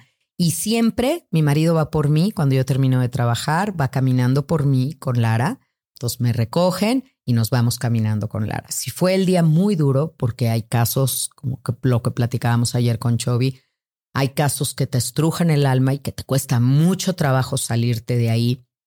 Entonces ya me conocen y saben que voy calladita y voy caminando con mi perro y caminamos cuadras y la voy tocando y la voy acariciando y voy dejando que ella esté conmigo. Y para cuando yo llego a mi casa, ya se fue quedando. ¿Tomas terapia? Antes tomábamos como grupo de contención. Nos reuníamos de diferentes especialidades, filósofo, médico, teólogo, tanatólogo, suicidólogo. O sea, nos uníamos todos y nos reuníamos una vez al mes para compartir los casos y darnos como esta contención grupal. Hoy, te soy honesta, no tengo tiempo.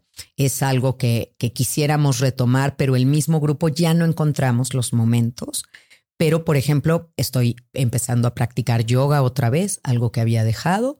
Medito todos los días, hago oración y esas son las cosas que me mantienen muy, muy bien. Hemos hablado de tres momentos. El momento de la muerte, el momento después de que se fue alguien cercano a ti. Y ayer lo platicábamos en la cena, ¿no? Como muchos de nosotros no le tenemos o decimos no tenerle miedo a nuestra propia, propia muerte, pero sí al, al prospecto de perder a alguien cercano.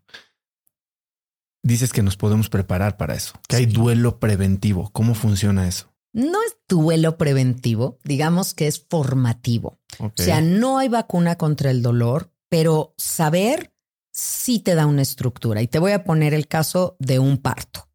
Un parto, una mujer quiere tener un parto psicoprofiláctico, va a ir a un curso de psicoprofilaxis. Y para poder saber cómo es el dolor, no le va a quitar el dolor de parto, pero ella va a conocer cómo es la curva del parto para de los dolores, para que cuando esté en un pico de dolor no diga, este dolor va a seguir subiendo y subiendo y subiendo y me voy a desmayar y esto me va a volver loca. No, sepa que hay mesetas de dolor y que cuando baje ese dolor hay que aprovechar para respirar, tomar aire y otra vez para cuando venga de nuevo. Cuando alguien te explica cómo es el proceso, que este dolor es un dolor natural, uno viene dotado con lo que se necesita y te explico qué ayuda y cómo puedes y te comparto casos. Claro, le, quitas este horror, ¿no? A, no le quiero entrar o no quiero leer el capítulo o no. Y te cuento esto del, del, parto porque fue muy curioso cuando yo estaba muy jovencita y embarazada de mi primer hijo, 24 añitos está pues mi libro, ¿no? Había un libro que era un así un ladrillo de qué esperar cuando estás esperando y tu embarazo semana a semana. Entonces, ¿qué pasaba esta semana y qué pasaba la otra y qué se está formando y qué cambios sentí, la pareja y yo preparándome con todo. Y llego al capítulo de cesárea y yo dije en toda soberbia, no, mis hijos van a ser parto natural, me voy a saltar este capítulo.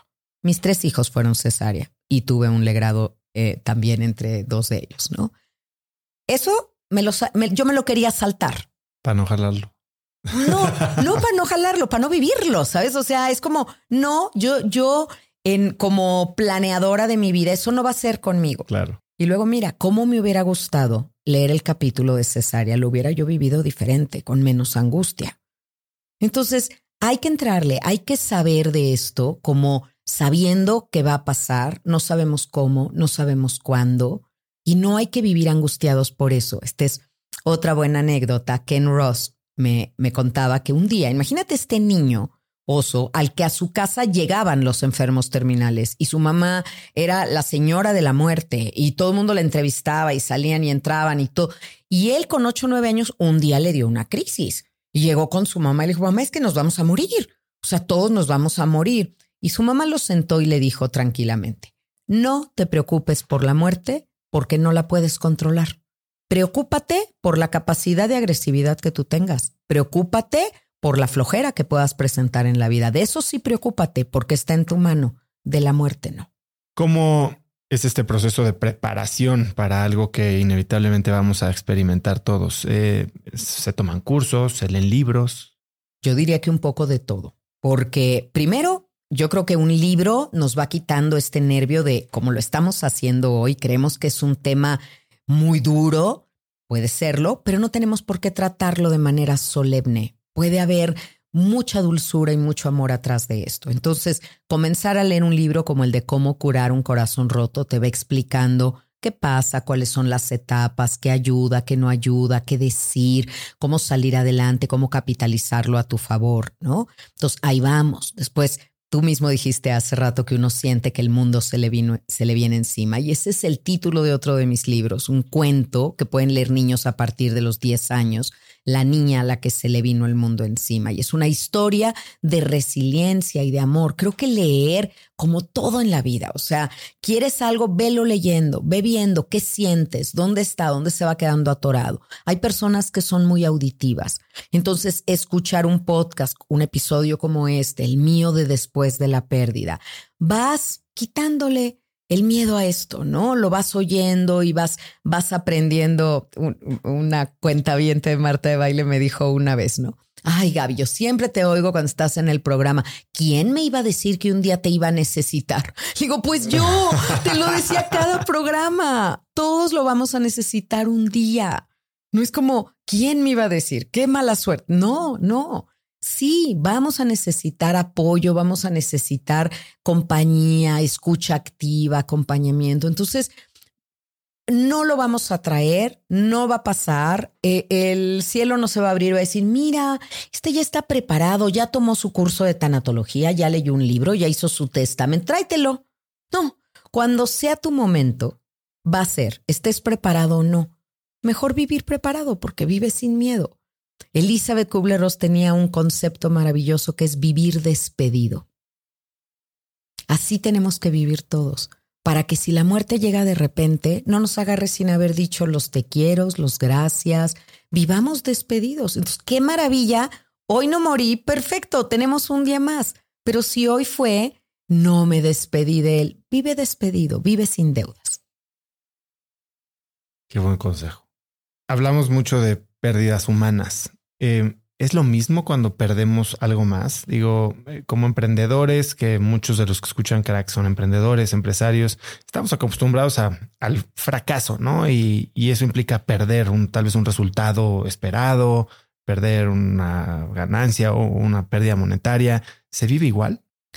Es muy duro, muy duro porque tienes mucho menos reconocimiento social que el que tendría por tu pérdida. ¿No? Es, ay, bueno, es un negocio, vas a poder poner otro, ay, no sé qué. Bueno, pero no es como que se te hubiera muerto alguien, así les dicen. Y, y perdóname, pero por ejemplo, la industria restaurantera en la pandemia. O sea, vimos cerrar restaurantes que tenían años, que tenían una historia, que fue un dolor tremendo, un negocio familiar o las ilusiones de muchos. O sea, ese es un, un lado de la pandemia a veces no tan valorado. O sea, murieron miles de personas, por supuesto, es durísimo, pero cerraron muchísimos lugares. Acabo de estar recientemente en Bogotá y todos lados ves se arrienda, se arrienda, se arrienda. Digo, todo se arrienda y es que en la pandemia se cerraron todos los negocios. Muchos, por supuesto, no han podido recuperarse de eso. Sí se viven las mismas etapas. Es muy fuerte porque te repito lo que te dije hace rato. ¿Qué perdiste cuando perdiste? Y yo creo que uno está a lo mejor no acostumbrado al fracaso, sino más familiarizado, pero a nadie nos gusta. Perder duele, perder golpea tu autoestima. Y nada más ahí hay que recordar que a lo mejor perdiste tu trabajo, pero no tu capacidad de trabajar. Esa la traes puesta. Perdiste ese proyecto, pero no tu creatividad. De donde salió ese proyecto saldrá otro, pero no, te digo, no lo minimices. Vive tu duelo por eso que cerró. Haz los funerales de eso de una manera simbólica, el cierre, y después listo para, para empezar algo nuevo, pero date tu tiempo. No puede ser así como next, ya lo que sigue, pues esto ya no fue. ¿Cuánto de ti estaba depositado ahí? ¿Cuántas horas? ¿Cuántas ilusiones? Y, y en proyectos que luego nunca ven la luz, tienen un porqué de ser. O sea, imagínate que yo estoy planeando algo y entonces, bueno, hacemos toda la investigación de mercado y ya estamos y ya habíamos conseguido el socio, todo y ¡pum! Al final se cae. ¿De qué sirvió todo eso? Y te voy a volver a citar a la maestra Kubler-Ross, ella decía que había flores que estaban bajo la tierra como bulbo muchos meses. Al fin salían, veían la luz del sol un día, vivían unas horas y morían. ¿Para qué tanto trabajo? ¿Para qué tanto esfuerzo si iban a vivir tan poco? Y ella decía, vienen a recordarnos que la primavera existe. Trae un mensaje de amor muy fuerte y todo lo que creciste en planear esto, todo lo que disfrutaste, todo lo que investigaste, aprendiste, te construyó. Aunque el resultado no haya sido el que querías, el proceso valió la pena.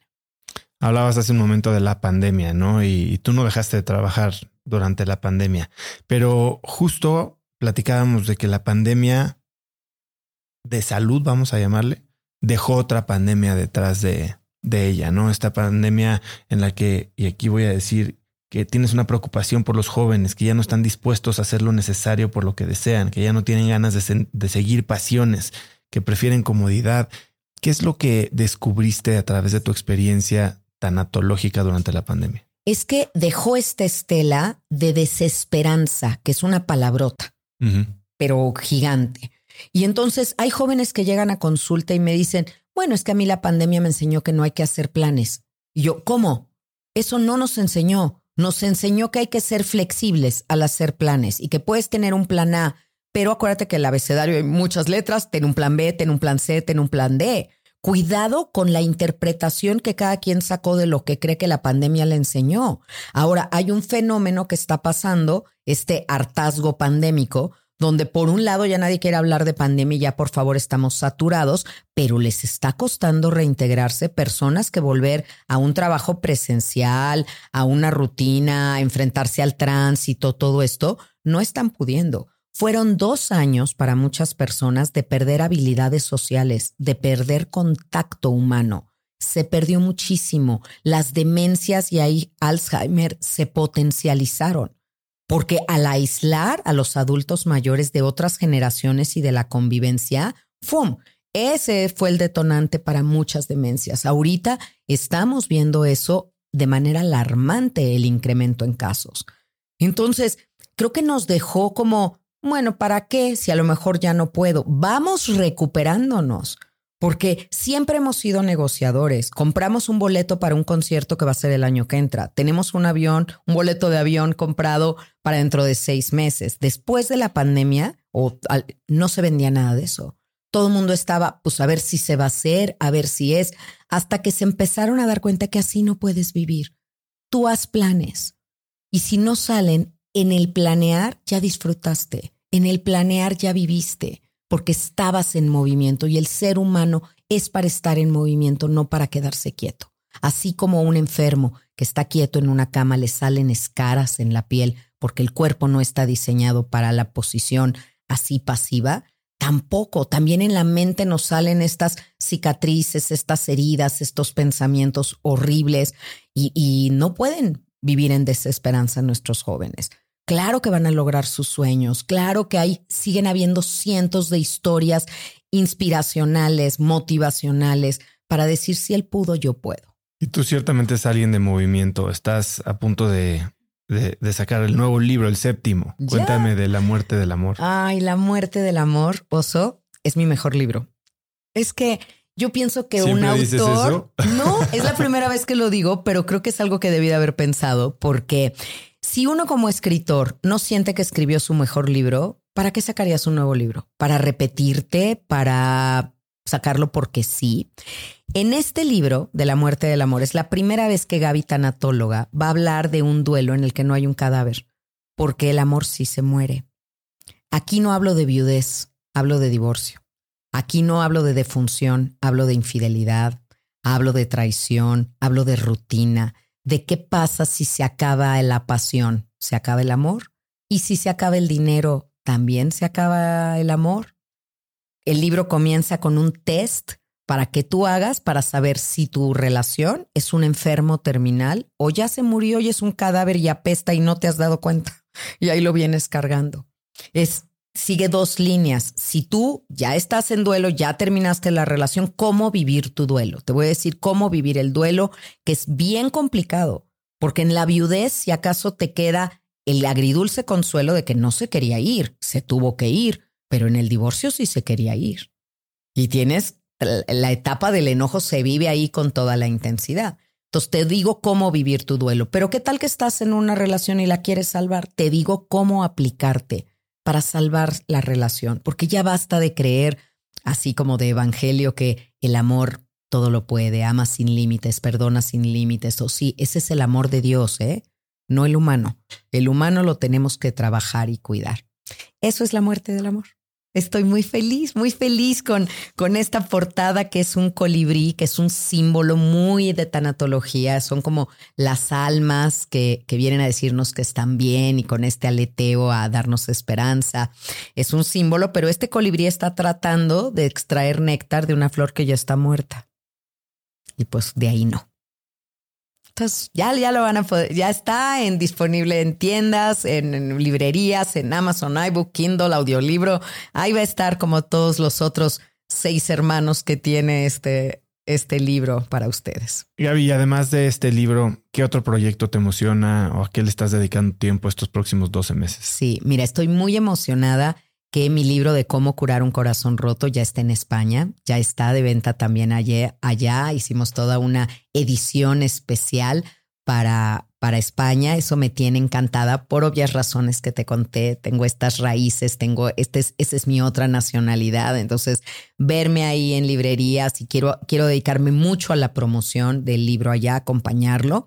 Voy a llevar a la muerte del amor a todas las ferias de libro que, que existen en nuestro país y algunas en el extranjero y eso me encanta y estoy muy emocionada porque tengo diplomados en línea para quien ha tenido una pérdida, para quien quiere saber más de la vida o quiere dedicarse a esto. Y luego quien se quiere dedicar a la tanatología, hago una certificación al año donde certifico tanatólogos de todas partes del mundo. Es una sola vez al año, en línea, pero en tiempo real.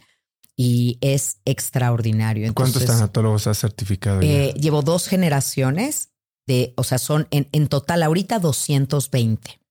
Y mis alumnos certificados, los que han cumplido con todos los requisitos, todo el trabajo y todo, aparecen en mi página de internet. Hay una pestañita que dice alumnos certificados. Entonces me siento muy feliz de que soy una fuente de trabajo también para los que estudian conmigo, porque cuando alguien me habla para pedirme una cita, si no puede esperar el tiempo que yo tengo de espera, entonces lo remito, por favor, ve, mis alumnos están ahí, lo que es su especialidad, en qué localización los tienen y entonces yo estoy constantemente generando este trabajo para las personas que han tenido la confianza de estudiar conmigo. Entonces, eso me tiene emocionada. Y bueno, también en mi podcast, el de Después de la Pérdida, que eh, en esta nueva temporada, lleva siete temporadas, y en esta nueva temporada estoy con mi hijo de co-host. Ay, no sabes cómo estoy aprendiendo y cómo desde ir a una conferencia y que te griten suegra, y yo, ¿qué? ¿Cómo? ¿No? Así llegan, antes llegaban conmigo y me regalas una foto, claro, pero ahora como Eduardo me acompaña también ahí, ¿me puedo tomar una foto con tu hijo y yo? Y él se está metiendo al, no sé si a la disciplina o al negocio, ¿qué rol está jugando en el ecosistema de Es que él estudió comunicación y medios digitales, es mi hijo el de en medio, él es mi productor, ah, lo ha sido desde el principio de mi canal de YouTube, él es el que yo le doy mis frases, me las pone hermosas, el que me ha coacheado, el que ha, eh, la mente maestra atrás de todo esto que yo he hecho.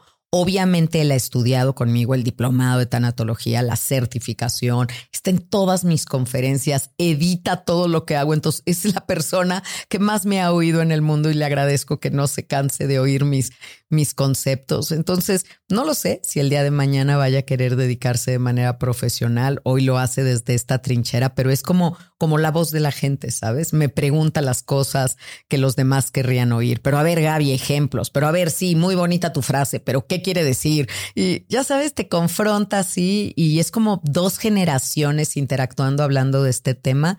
Estoy muy contenta. Oye, Gaby, para cerrar, que sé que tienes eh, pacientes y clientes a quien atender. Eh, si pudieras escribir un mensaje en el cielo para que millones de personas lo vieran, ¿qué diría? Híjole, en mi libro de la niña a la que se le vino el mundo encima, Karen lo ve, ve ese mensaje en el cielo. Yo creo que el mensaje sería gracias. Gracias. Creo que todos debemos de encontrar algo que agradecer en el momento en el que estemos. Y si viéramos eso, gracias de qué, dirían algunos. Tú encuentra de qué. Tú rellena, complétame esta frase. ¿Qué agradeces? Ya dejemos de pedir, porque cuando nos despedimos de alguien en la vida, fíjate lo que es despedir, dejar de pedir. Entonces deja de pedirle a quien murió que me cuídame desde allá, mándame un hijo, consígueme trabajo. Queremos seguir arriba pidiendo cosas. Ya no. Voltea al cielo y ve esta gran palabra que es gracias, agradece haberlo tenido, vive en agradecimiento, no solo digas la palabra, siéntela y la vida va a cambiar. Qué bonito mensaje, Gaby. Muchísimas gracias. Eres una crack. Gracias por ayudarnos a, a entender algo que a muchos nos da miedo siquiera voltear a ver. Eh, ¿Dónde puede la gente seguirte, saber más de ti? Sí, por supuesto. Gracias. Gracias por voltear a ver a la tanatología, por hacerme hablar de mis maestros que tanto me inspiran. Estoy en todas las redes sociales como arroba gabitanatóloga y mi página de internet gabitanatóloga.com.mx, mi eh, canal de YouTube Gabitanatóloga y el diplomado en línea y la certificación están en gabitanatóloga.teachable y tengo muchísimas conferencias. Si entran a mi página de internet, pueden acceder ahí en diagonal conferencias. Van a ver, tengo grabadas muchas conferencias que he dado en presencial, que son muy enriquecedoras. Y bueno, yo ahí estoy para ustedes en mis siete libros. También ojalá lean, ojalá se acerquen a eso y despierte dudas y comentarios. Y aquí estoy para ustedes, para eso. ¿Algo que quieras agregar, Gaby? Pues que estoy muy contenta, que en este momento sí el micrófono, que además sé que tienen una gran recepción, a lo mejor sí está escuchando eh, el latido de mi corazón. Mi corazón está muy contento, está muy lleno de esto, sobre todo porque yo llegué a ti, porque usuarios míos te hablaron de mí. Y eso, eso para mí es el éxito, el cariño que alguien pueda tener por ti, el reconocimiento a tu trabajo, no porque te anuncias en un espectacular en la calle, sino porque alguien consideró que hice algo de valor para sumarle a su vida, eso me llena el alma. Es mi motor, mi misión, mi para qué. Gracias, Oso, por ayudarme a cumplirlo. Gracias por estar aquí.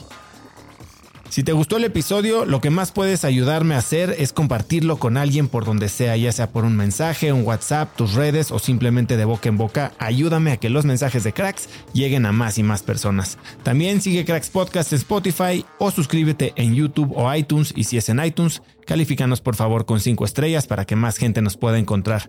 Hoy Puedes encontrar links a todo lo que hablamos Gaby y yo en el episodio en las notas del episodio en cracks.la diagonal 245 y antes de irte no olvides que si quieres recibir todos los viernes un correo de mi parte muy cortito con 5 tips, artículos, libros, gadgets, frases, cosas que encuentro en internet o que creo que pueden ayudarte a tener una vida más productiva o al menos a empezar una conversación interesante este fin de semana, puedes inscribirte a Viernes de Cracks. Es totalmente gratis, ya son más de 100 mil personas las que lo reciben cada semana, muchos de ellos son mis invitados al podcast, gente de primera con mentalidad de crecimiento, así que estarás en muy buena compañía. Puedes recibirlo totalmente gratis registrándote en cracks.la diagonal viernes y muy pronto voy a estar en tu inbox. Eso es todo por hoy, yo soy Osotrava y espero que tengas una semana de cracks. Este episodio es presentado por Cracks Mastermind.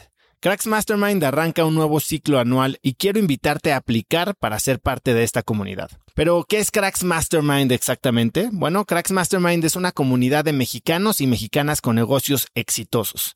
Pero no solo eso, también compartimos una mentalidad de crecimiento y buscamos vivir intensamente para tener resultados extremos que tengan impacto en nuestras empresas y nuestra sociedad. Como siempre lo decimos en Cracks Mastermind, agradecidos, mas nunca conformes. Fundó esta comunidad en 2021 para darle a sus miembros herramientas y experiencias que les permitieran escalar su negocio e incrementar su facturación al mismo tiempo que escalan el nivel de intensidad y de satisfacción en todos los aspectos de sus vidas. En Cracks Mastermind tenemos un lema, vidas intensas y resultados extremos sí hay manera de tenerlo todo, sí podemos crear negocios enormes y tener vidas que en verdad disfrutamos vivir. Si tienes una empresa grande y estás escuchando esto, considera esto como una invitación mía y formal para formar parte de este grupo porque estoy seguro de que podemos lograr todo eso juntos en comunidad. Quedan muy pocos lugares para el ciclo anual, así que si quieres ser parte, llena tu aplicación en cracksmastermind.com y espero verte muy pronto. Una vez más, es cracksmastermind.com. Este episodio es presentado por LAPI Laboratorio Médico Si bien Cracks es el podcast número uno de negocios y tecnología, he notado que los temas relacionados con el bienestar y la calidad de vida son de los que más interés generan con la audiencia. Cada vez somos más conscientes de la importancia de nuestra salud y debemos aprovechar las herramientas que tenemos a nuestro alcance para mejorarla. LAPI Laboratorio Médico brinda a las compañías herramientas de salud laboral como exámenes de ingreso y análisis médicos periódicos para garantizar la salud de su personal vía unidades móviles en sitio o en sus múltiples sucursales en la República Mexicana. Si quieres elevar la salud de tu personal, LAPI te ofrece asesoría sin costo y 30 días de crédito para cubrir tus necesidades a nivel nacional ingresando a cracks.la diagonal LAPI. LAPI se escribe L-A-P-I.